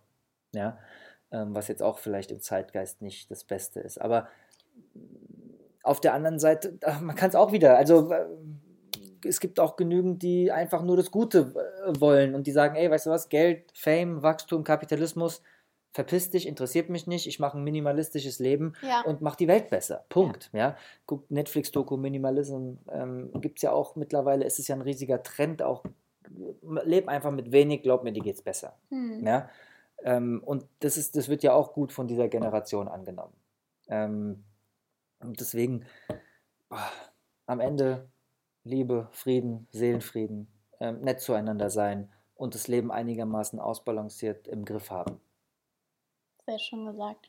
Ich glaube generell ist einfach dass die Stärke von der Generation bei, also Generation Z, ich sehe mich ja dazwischen, auch wenn ich eigentlich Generation Z bin. Du, moder du, moderierst den, den, du moderierst den Austausch. Nee, aber bei mir ist ja so, warum ich die Idee von dem Podcast hatte, ist ja eben genau, weil ich halt ziemlich viel auch aus dieser Millennial, aus diesem Millennial-Denken oder Zeitalter für mich mitgenommen habe oder zumindest vom Gefühl her. Mhm. Ähm, ich glaube, die größte Stärke ist einfach Toleranz. Die, das Merkmal für die äh, mhm. Generation Z ist ja auch eben, die Millennials sind Grenzendurchbrecher. Mhm. Die Generation Z kennt halt keine Grenzen. Also es gibt es einfach nicht in unserer Welt, weißt du, wie ich meine? Also das ist mhm. so, da, da, du kennst es halt einfach nicht mehr, dass Sachen nicht so gehen oder funktionieren oder keine Ahnung. Ja, oder, oder du akzeptierst irgendwas, dass es jetzt nicht funktioniert. Sag mal, du willst irgendwo hinfliegen und dann ist es ist das Ticket an dem Tag ausverkauft, yeah. dann kaufst du am nächsten Tag ein Ticket. Yeah. Aber weißt du, was ich meine? Oder du, oder okay, komm, wir fahren halt mit dem Auto. Oder also es gibt weniger so dieses die, ihr lasst euch von nichts aufhalten, ja. Ding wahrscheinlich so ein bisschen, ne? Ja, das ist halt sehr spannend. Ja. Aber da sind wir wieder beim Thema Corona. Wir nehmen ja gerade am 1. April, lustig, mhm. heute ist der 1. April, nehmen wir auf. Ah, wir ähm, nehmen gar nicht auf, ciao. War alles ein Witz. War alles ein nichts, Witz. Bitte nehmt nichts ernst, was er gesagt hat. War alles Bullshit. Nee, ähm, das ist ja eben auch, glaube ich, wieder. Was, was siehst du als positiven Effekt der Corona-Krise? Mhm. Ähm, persönlich, unternehmerisch, sozial. ich habe mir noch kein abschließendes Urteil zu dieser Krise und den Auswirkungen davon gemacht, aber ich Sieht's ja auch noch nicht vorbei. Ich bringe es mal in drei Dimensionen. Einmal, was ist es für mich? Mhm. Einmal, was glaube ich, was bedeutet es für die Wirtschaft? Mhm. Und einmal, was bedeutet es für die Erde? Ja. Allgemein, ja. Was schön. Ähm, für mich persönlich bedeutet es gerade, ich merke, dass irgendwas merke ich passiert auf der Welt. Das hört sich komisch an. Die Welt dreht sich langsamer und ich spüre es richtig, dass die Welt ja, sich langsamer dreht. Genau Aber nicht in Form von dem, was ich sehe, sondern in der Form von dem, was ich fühle. Mhm. Ja, ich habe ein anderes Gefühl zur Welt. Mein, ja. ein, äh, der Eve, unser spiritueller Yoga-Freund, ja. vielleicht auch Arian, wenn du es hörst. Ähm, du, hast, du hast, mir das Frequenzwasser empfohlen, ähm, was ich auch fleißig trinke. Danke an der Stelle. St. Leonhard, große Empfehlung an alle. Ähm, und du hast mir gesagt, das Wasser, das Wasser hat eine geile Frequenz. Deswegen soll ich es kaufen. Eine geile Frequenz. Ja, ähm, und äh, die, mit Frequenz ist, ist ja Schwingung gemeint jetzt könnte man in der die Generation Z würde sagen Vibe, ja. Ähm, Vibe. Vibe, ähm, also äh, Schwingung. Wie kannst du das Wort Schwingungen nur verwenden? Ja, also, aber der Vibe ist so, weil es kommt ja daher, ne? Frequenz schwingt, vibig. So, das mhm. ist ja die Kette, die dahinter steht. Und ich merke irgendwie, dass diese, dass das ganze Ding meine Frequenz verändert hat ähm, in irgendeiner Form zum Positiven, ja. Ich bin ähm, komischerweise in so einem richtigen Glückszustand zurzeit. Ich habe immer mal, Fahr Glück ist ja vergänglich, ne? Kein Mensch ist immer glücklich. Es geht immer hoch, runter, hoch, runter, hoch, runter. Aber zurzeit bin ich in einem ziemlich glücklichen State, so. Und ähm, das hängt irgendwie damit zusammen, dass ich das alles total spannend und aufregend und neugierig finde. Ich gucke auf diese Situation gerade auch so ein bisschen wie das kleine Kind aus dem Fenster, ja, ja. und beobachte so, oh was, ich bin auch mal bei was Großem dabei, was auf der Welt passiert. So. Ähm, ja, ich weiß, ich weiß genau. Bitte nicht böse nehmen. Ich meine, der Zweite Weltkrieg, Kriege und sowas sind blöd, aber wenn du mich jetzt so fragst, oh, nicht, ich, voll spannend, Menschen sterben. Jeder einzelne Mensch, der stirbt, muss betrauert werden und das ist scheiße und überhaupt keine Frage. Aber es ist halt einfach eine spannende, aufregende ja. Zeit. Ja? Und äh, das beflügelt mich so persönlich ein bisschen. Ja, weil ich dann auch immer in so Phasen natürlich als Unternehmer mir, da geht mein, von meine Gedanken und meine unternehmerische Kreativität äh, fängt dann an, noch ein bisschen mehr zu denken. Mhm. Ja? Ähm, das ist es, was für mich persönlich macht. Wobei man ja natürlich dazu auch sagen muss, ich weiß jetzt ja. nicht, ob du darauf im Unternehmerischen jetzt eingehst, aber das ist ja trotzdem für dich auch natürlich unternehmerisch ja. oder persönlich auch negative. Also äh, jetzt mal unternehmerisch-wirtschaftlich, nämlich die nächste Perspektive. Ja, ja also der, das Land Hessen hat gesagt, vor einem Monat alle Fitnessstudios müssen geschlossen werden. Mhm ähm, wir sitzen hier bei mir im Gebäude, hier kommt niemand hin jeden Tag, also ich musste schließen und damit müssen alle meine 2500 ja. Kunden nicht mehr bezahlen, ja. weil ich kann ja meine Leistung nicht erbringen. Das heißt, ich verliere safe einen Jahresgewinn, nur durch die Krise. Das ist schon mal ganz sicher jetzt, wenn ich am 20.04. wieder aufmachen darf. Ja. ja ähm, was ich ja jetzt noch nicht weiß. Also es hat wirtschaftlich für mich schon mittlere sechsstellige Auswirkungen. Ja, ähm, aber scheiß drauf. Also keine Ahnung. Ähm, es ist so, äh, dann muss ich jetzt halt mal wieder die nächsten drei Jahre ein bisschen mehr strampeln, ja, und andere Lösungen finden, um unternehmerisch voranzukommen und ähm, was lernen, was mitnehmen oder was auch immer. Also ich kann den Zustand doch eh nicht verändern. Warum sollte ich mich davon unterkriegen lassen? Ist es mhm. scheiße? Ja. Struggeln sind viele Existenzen bedroht? Ja. Also ist es ein schlimmer Zustand für die Gesamtwirtschaft? Ja glaube ich, dass wir, wenn wir diese Maßnahmen nochmal zwei, drei Monate länger durchziehen, dass wir Dekaden der Rezension bekommen können, dass wir Gefahr laufen, japanische Zustände zu haben. Ich weiß nicht, für die Zuhörer, die sich jetzt nicht mit den japanischen Börsen oder mit dem, mit dem japanischen Aktienindiz auskennen, der ist immer noch nicht wieder da, wo er mal vor 40 Jahren war, hm. nach der großen japanischen Krise. Ja, ähm, da haben Leute ihr komplettes Vermögen verloren und auch nie wieder zurückbekommen. Das kann alles passieren. Ja? Und ähm, ich glaube, jeden Tag, wo die Wirtschaft stillsteht, folgen deutlich mehr Tage, wo wir wieder Zeit brauchen, das aufzuholen. Ja. Ja? Wir haben die Gefahr einer Rezension, wir haben die Gefahr einer Hyperinflation. Ähm, wir haben, also ich glaube, keiner weiß, wo es jetzt gerade hingeht. Es kann auch sein, wenn am 20.04. jetzt alles wieder gut geht und der Herr Professor Drosten sagt, passt auf, äh, der Impfstoff kommt und äh, die, die Infektionsweite, äh, Blabla-Rate ja ähm, er hat sich voll eingedämmt, wir können langsam und behutsam wieder zum normalen Leben zurückgehen, dann wird es auch wieder hochgehen.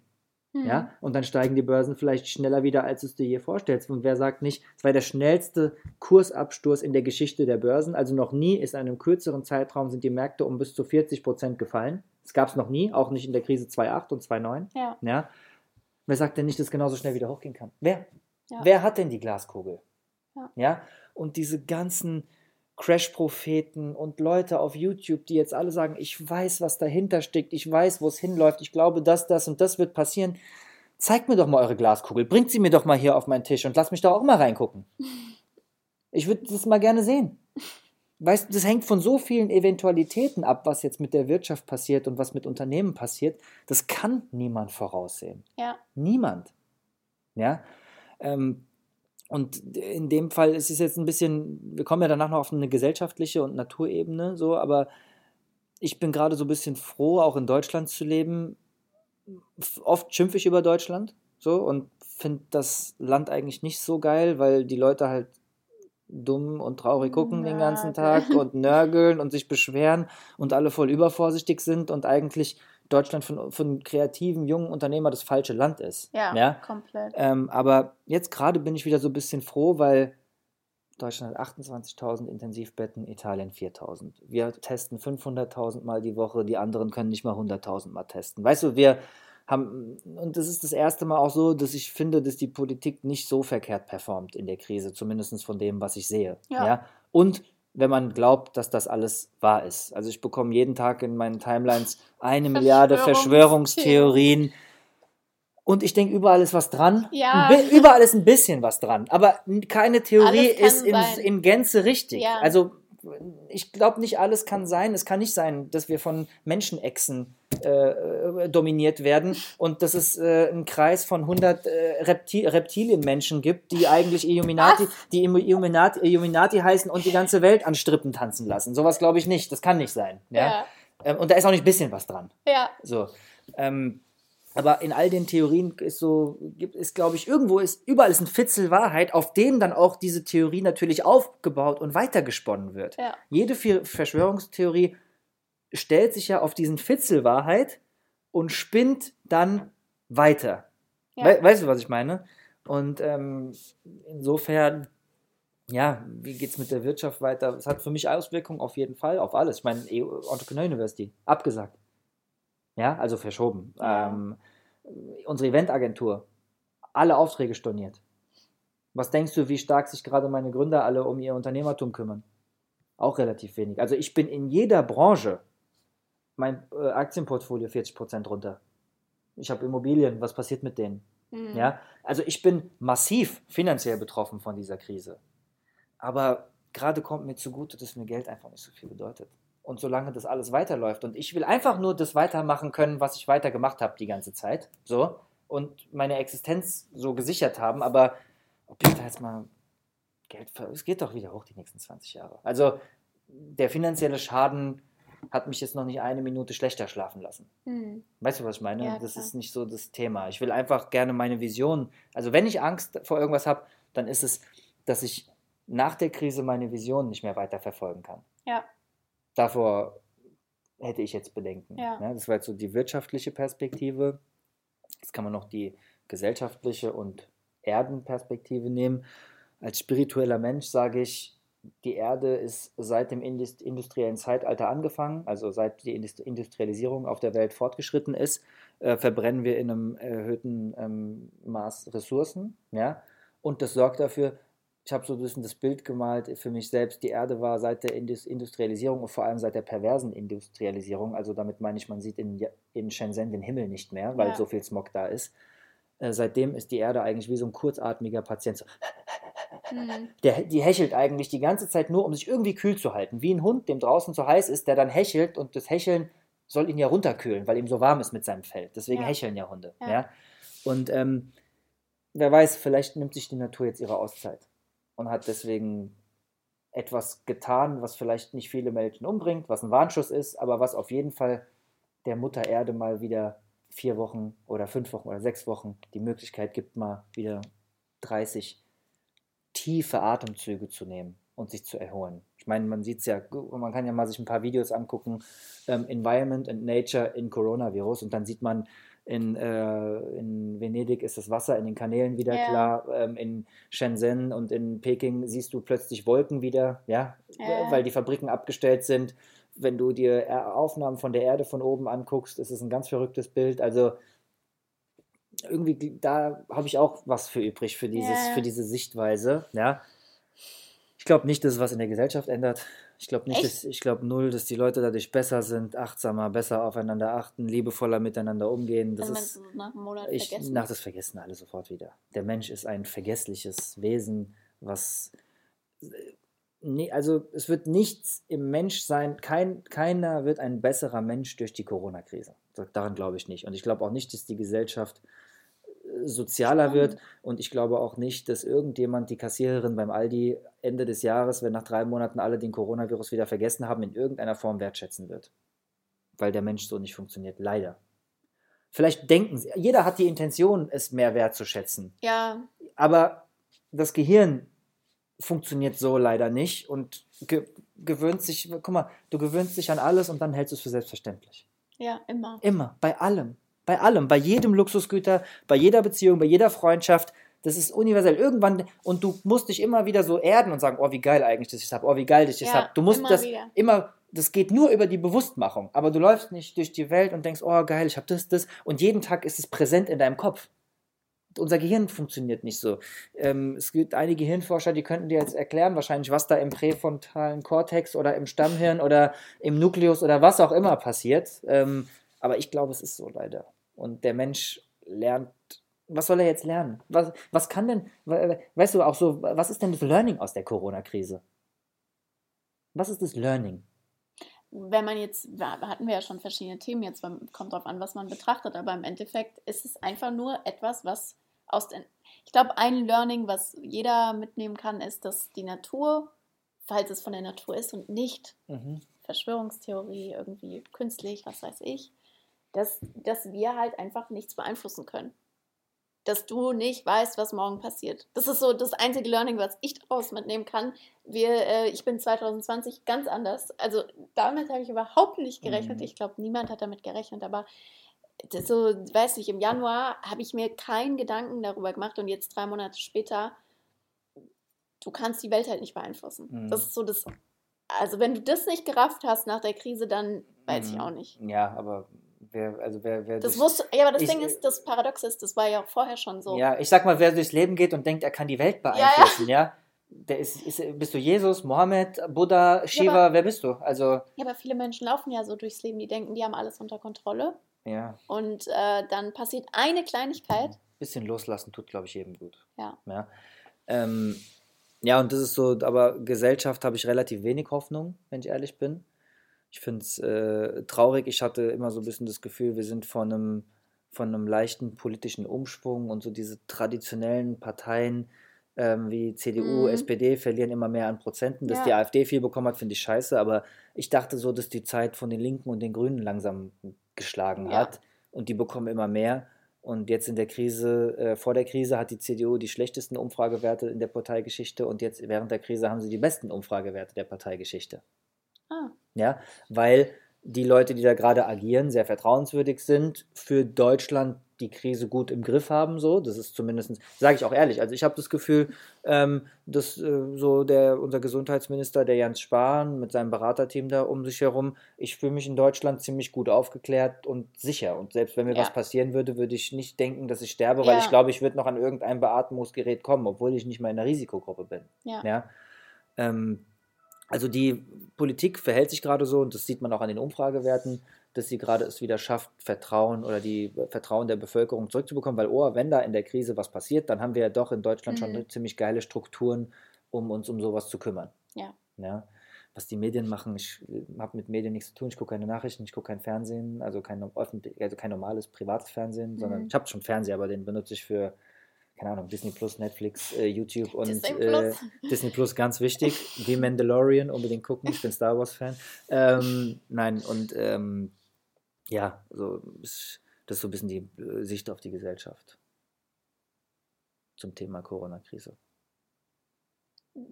Ich weiß gar nicht, was ich jetzt noch sagen soll, weil es war, ich könnte jetzt, ich könnte noch drei Stunden mit dir weiterreden über alles, also wirklich alle möglichen Themen. Gibt es irgendwas, was du noch loswerden möchtest? Wenn du mich das fragst, dann habe ich das Gefühl, wir, wir, kommen zum Ende des Podcasts ja. langsam. Habe hab ich das richtig wir gedeutet? Habe ich das richtig noch gedeutet? Zwei Stunden weiter Wie lange nehmen wir denn jetzt schon auf überhaupt? Bestimmt über eine Stunde. Echt? Okay.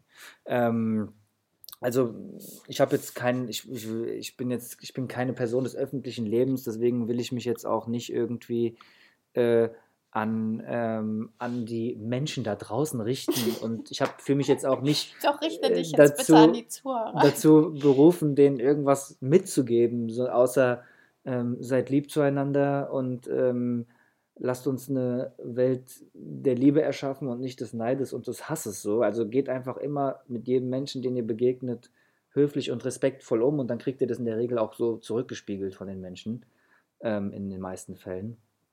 Und ansonsten ähm, freue ich mich, das Gespräch mit dir ge äh, geführt haben zu dürfen. Ähm, oh. War, du meinst, das war richtig? Ja. Ja, okay.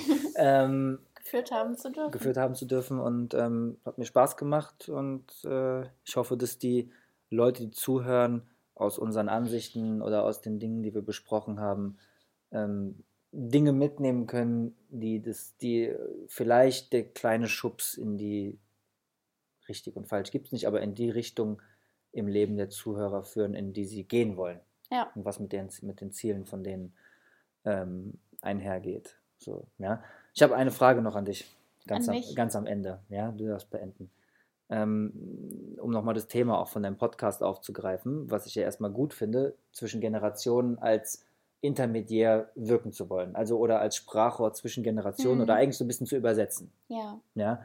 Ähm, oder zumindest sehe ich es als die, den Hauptnutzen, den dein Podcast mit sich bringt, dass mhm. man sich den anhört und dass man dann diese beiden Generationen besser versteht. Ja. ja? Ähm, was glaubst du denn, sind die Vokabeln, die am schwersten zu übersetzen sind in diesen beiden Generationen? Wo liegt deiner Meinung nach, wir, wir, können jetzt noch nicht ganz aufhören, weil ich habe eine negative Frage gestellt, wir müssen den Podcast mit was Positivem beenden, ja. Aber ähm, wo liegt deiner Meinung nach das größte Konfliktpotenzial dieser Generation? Ähm, Werte. Also du hast vorhin schon angesprochen mit dem Thema, es gehen Sachen verloren. Und ich sehe es an mir selbst. Ich, äh, also ich habe ich habe wieder festgestellt, ich habe heute durch meine Facebook-Timeline gescrollt. Ich wollte wissen, seit wann ich Facebook habe, seit äh, über zehn Jahren, ähm, also seit 2009 und damals war ich zehn oder elf. Und ich habe so gesehen, dann habe ich so geguckt, 2015. Und 2015 habe ich angefangen mit Persönlichkeitsentwicklung und ich arbeite hart daran, jeden Tag mich selbst zu reflektieren, warum passieren die Sachen in meinem Leben. Und selbst wenn mir richtig scheiß Situationen passieren, geht es mir gut, weil ich liebe mein Leben. Und ähm, ich sehe trotzdem bei mir und ich reflektiere, ich sehe zum Beispiel, ich habe schlechte Disziplin. Und klar, es gibt meine Freundin, mit der ich zur Schule gegangen bin, die neben mir gewohnt hat, die hat eine tausendmal bessere Disziplin als ich.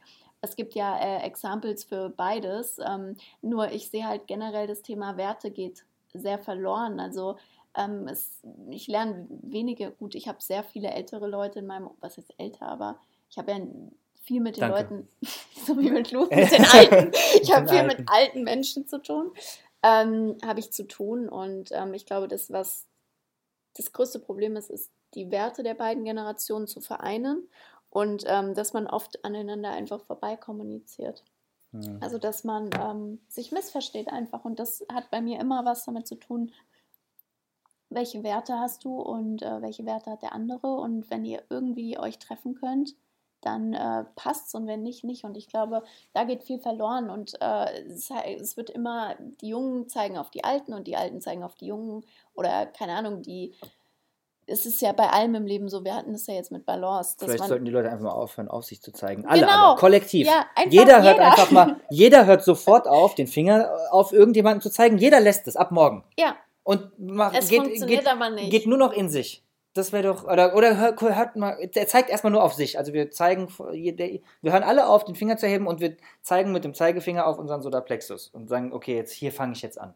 Ja, aber wer, wer macht das denn? Ich meine, du musst mal überlegen. Ich weiß, alleine, es ist Utopia. Es fängt doch an in den zwischenmenschlichen Beziehungen, die wir haben. Ich überlege die letzten zwei Wochen, was ich wieder für Auseinandersetzungen hatte mit den engsten Menschen in meinem Leben wie hart es für uns ist, egal wie viel Persönlichkeitsentwicklung, egal wie reflektiert wir sind, in solchen Situationen ähm, ruhig zu bleiben, bei uns selbst zu bleiben, ins Innere zu gehen. Mhm. Es ist hart. Nee, ich glaube, das ist in diesen Situationen, ähm, in diesen Situationen ist es gar nicht möglich.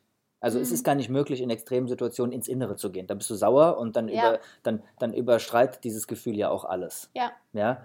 Ähm, es gibt, glaube ich, gew trotzdem gewisse Grenzen und Dinge, die, also es gibt gewisse Grenzen, die überschreitet man nicht, egal wie sauer man ist. Ähm, das ist, glaube ich, schon wichtig.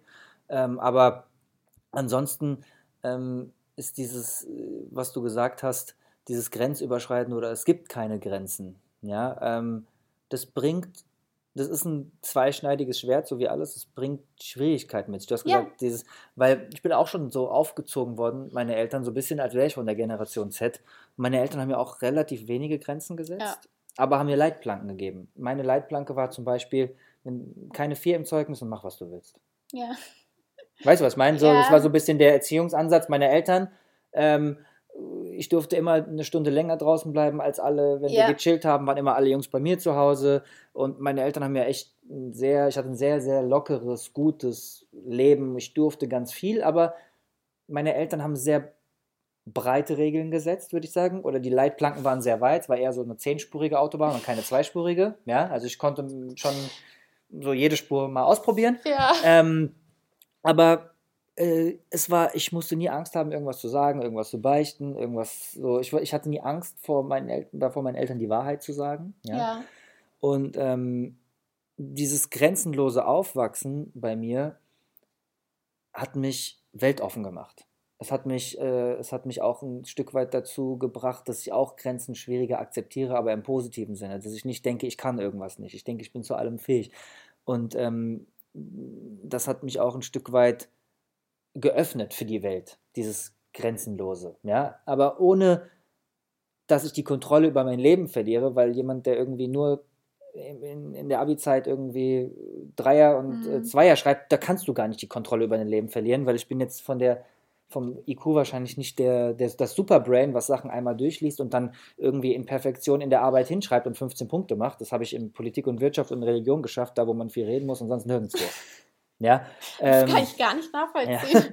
Ja. Und ähm, insofern äh, kann ich das schon, finde ich das eigentlich, ich finde grenzenlos schon gut. So, also ich ich sehe was Gutes an Grenzenlosigkeit und ich sehe was Schlechtes wieder. Mhm. Ja, ähm, was Gutes ist, dass du dir, dass du dich nicht selbst limitierst in deinen eigenen Fähigkeiten und in dem, was du im Leben erreichen kannst und willst.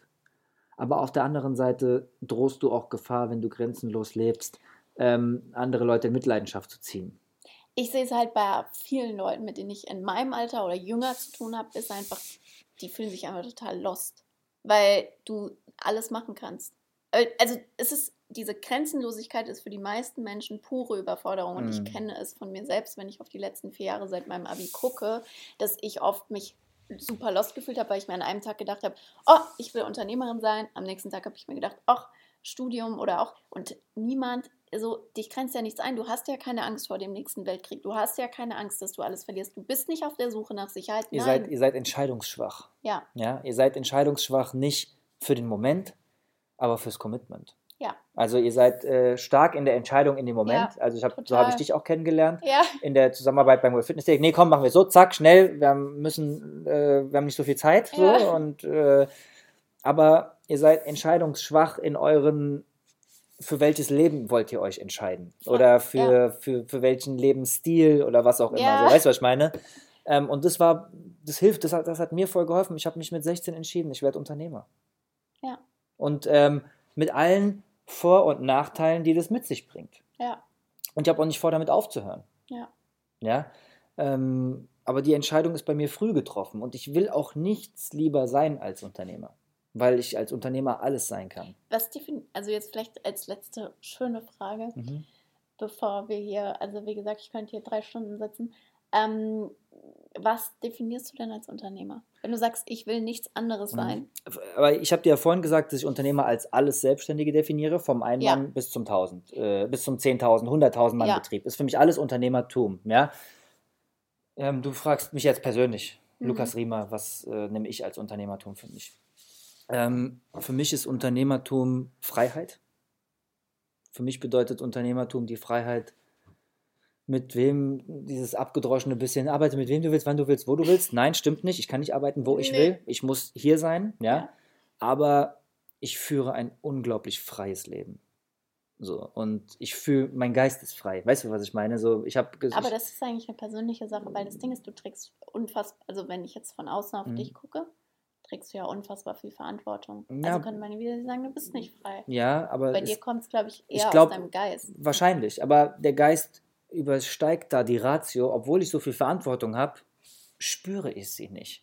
Ich weiß, Ja, wie ich meine. genau. Also es, es ist so, als hätte ich einen Rucksack mit ähm, zehn dicken 10 Kilo Steinen drinne, Ja, aber ich ziehe ihn auf und der fühlt sich wie eine Feder an. aber das ist ja alles. Und das macht nur meine Ja. mentale Kraft. Das macht nur mein, mein, mein Mindset sozusagen. Ja, und Ja. das hat ähm, Saigin Yalcin, der ist ja auch ähm, Sal Enika, ähm, guter Kunde von uns und auch Speaker gewesen, Selfmade-Milliardär.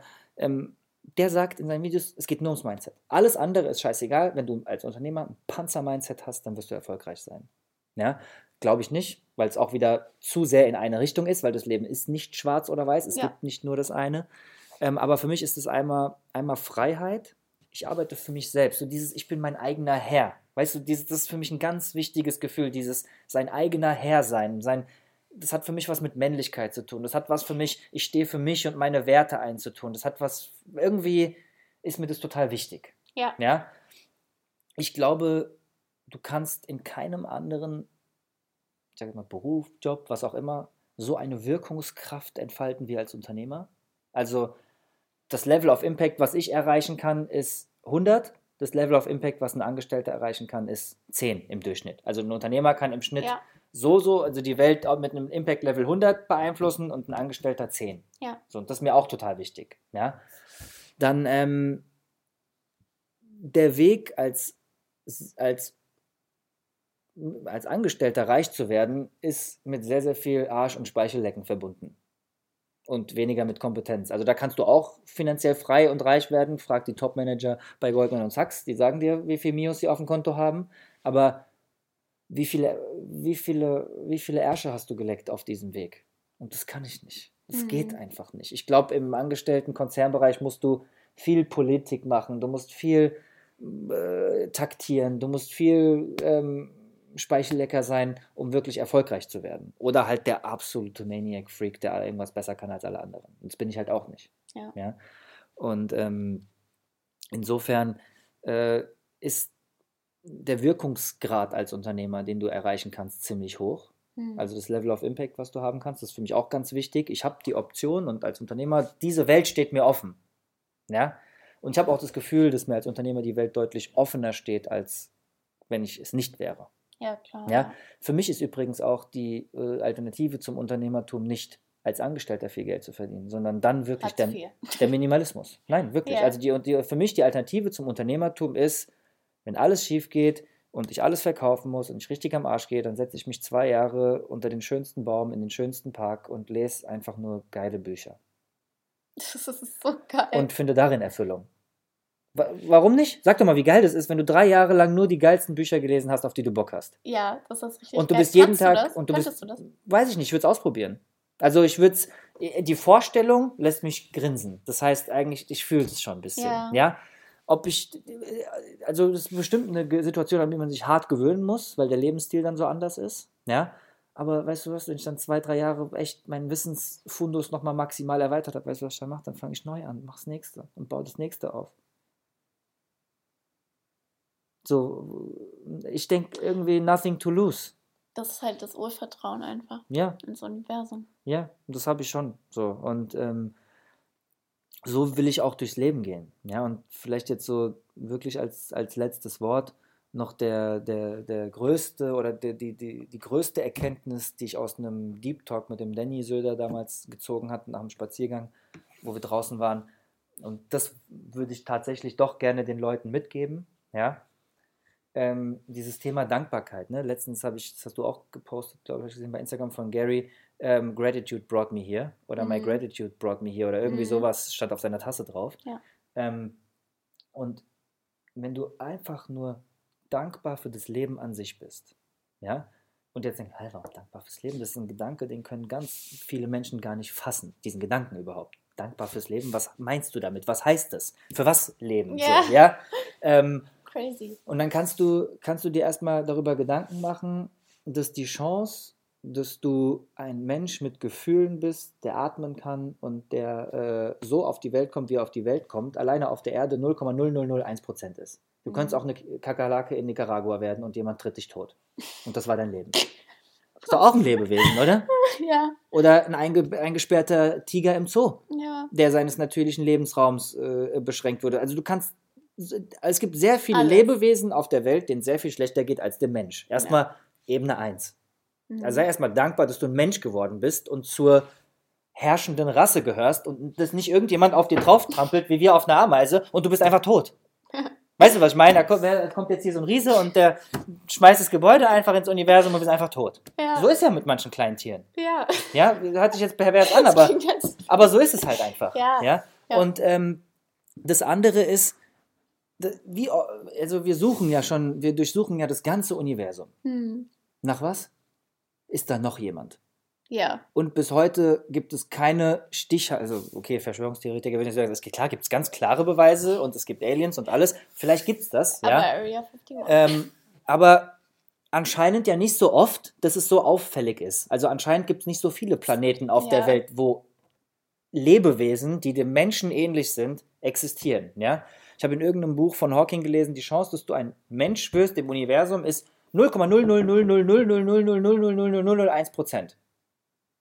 So, also ist eigentlich null. Null gefühlt. und, und dafür sind die Menschen nicht dankbar. Du hast, du hast doch schon mit dem Leben an sich den Sechser im Lotto gezogen.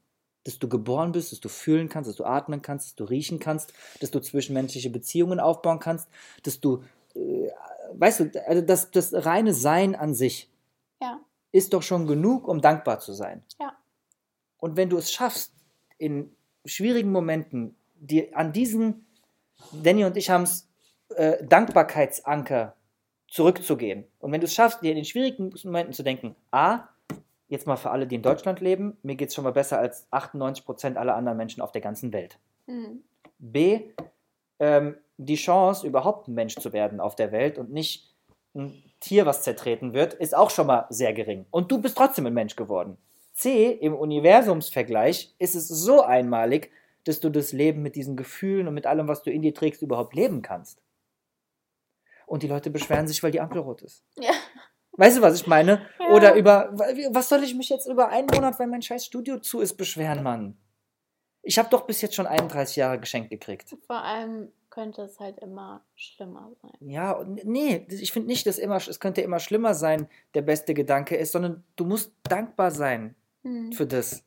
Natürlich gehört es immer schlimmer dazu, aber dein Grundgedanke ist nicht, oh, äh, zum Glück, es könnte viel schlimmer. Da, da pulst du dich ja auch auf negativ, ne? Ja, Aber du weißt, du weißt, glaube ich, was ja. ich meine. Und wenn du zu diesem Dankbarkeitsanker im Leben zurückkommst und wenn du es schaffst, in schwierigen Momenten, da, in, in dieses, diesen, dieses Bild dir zu bewusst zu machen, nimm einen Anker, wo Danke fürs Leben draufsteht oder was auch immer. Und wenn du es schaffst, immer wieder an diesem Punkt zu sein, dankbar fürs Leben an sich zu sein, ja. sind in diesem Moment alle Probleme, die dir in dem Moment so groß erscheinen, auf einmal nur noch so klein. Ja um, define your biggest fear to, rela to wie heißt Def definiere dein größtes Problem, um deine kleineren Probleme zu relativieren. Ja, das gibt ja nicht mal das größte Problem. Du musst ja einfach, du hast ja, du musst ja nicht mal das große Problem heranziehen. Du musst ja einfach nur sagen, Alter, ich habe echt fucking Glück gehabt, ein ja. Mensch zu sein, der hier irgendwie 80 Jahre das Leben genießen darf.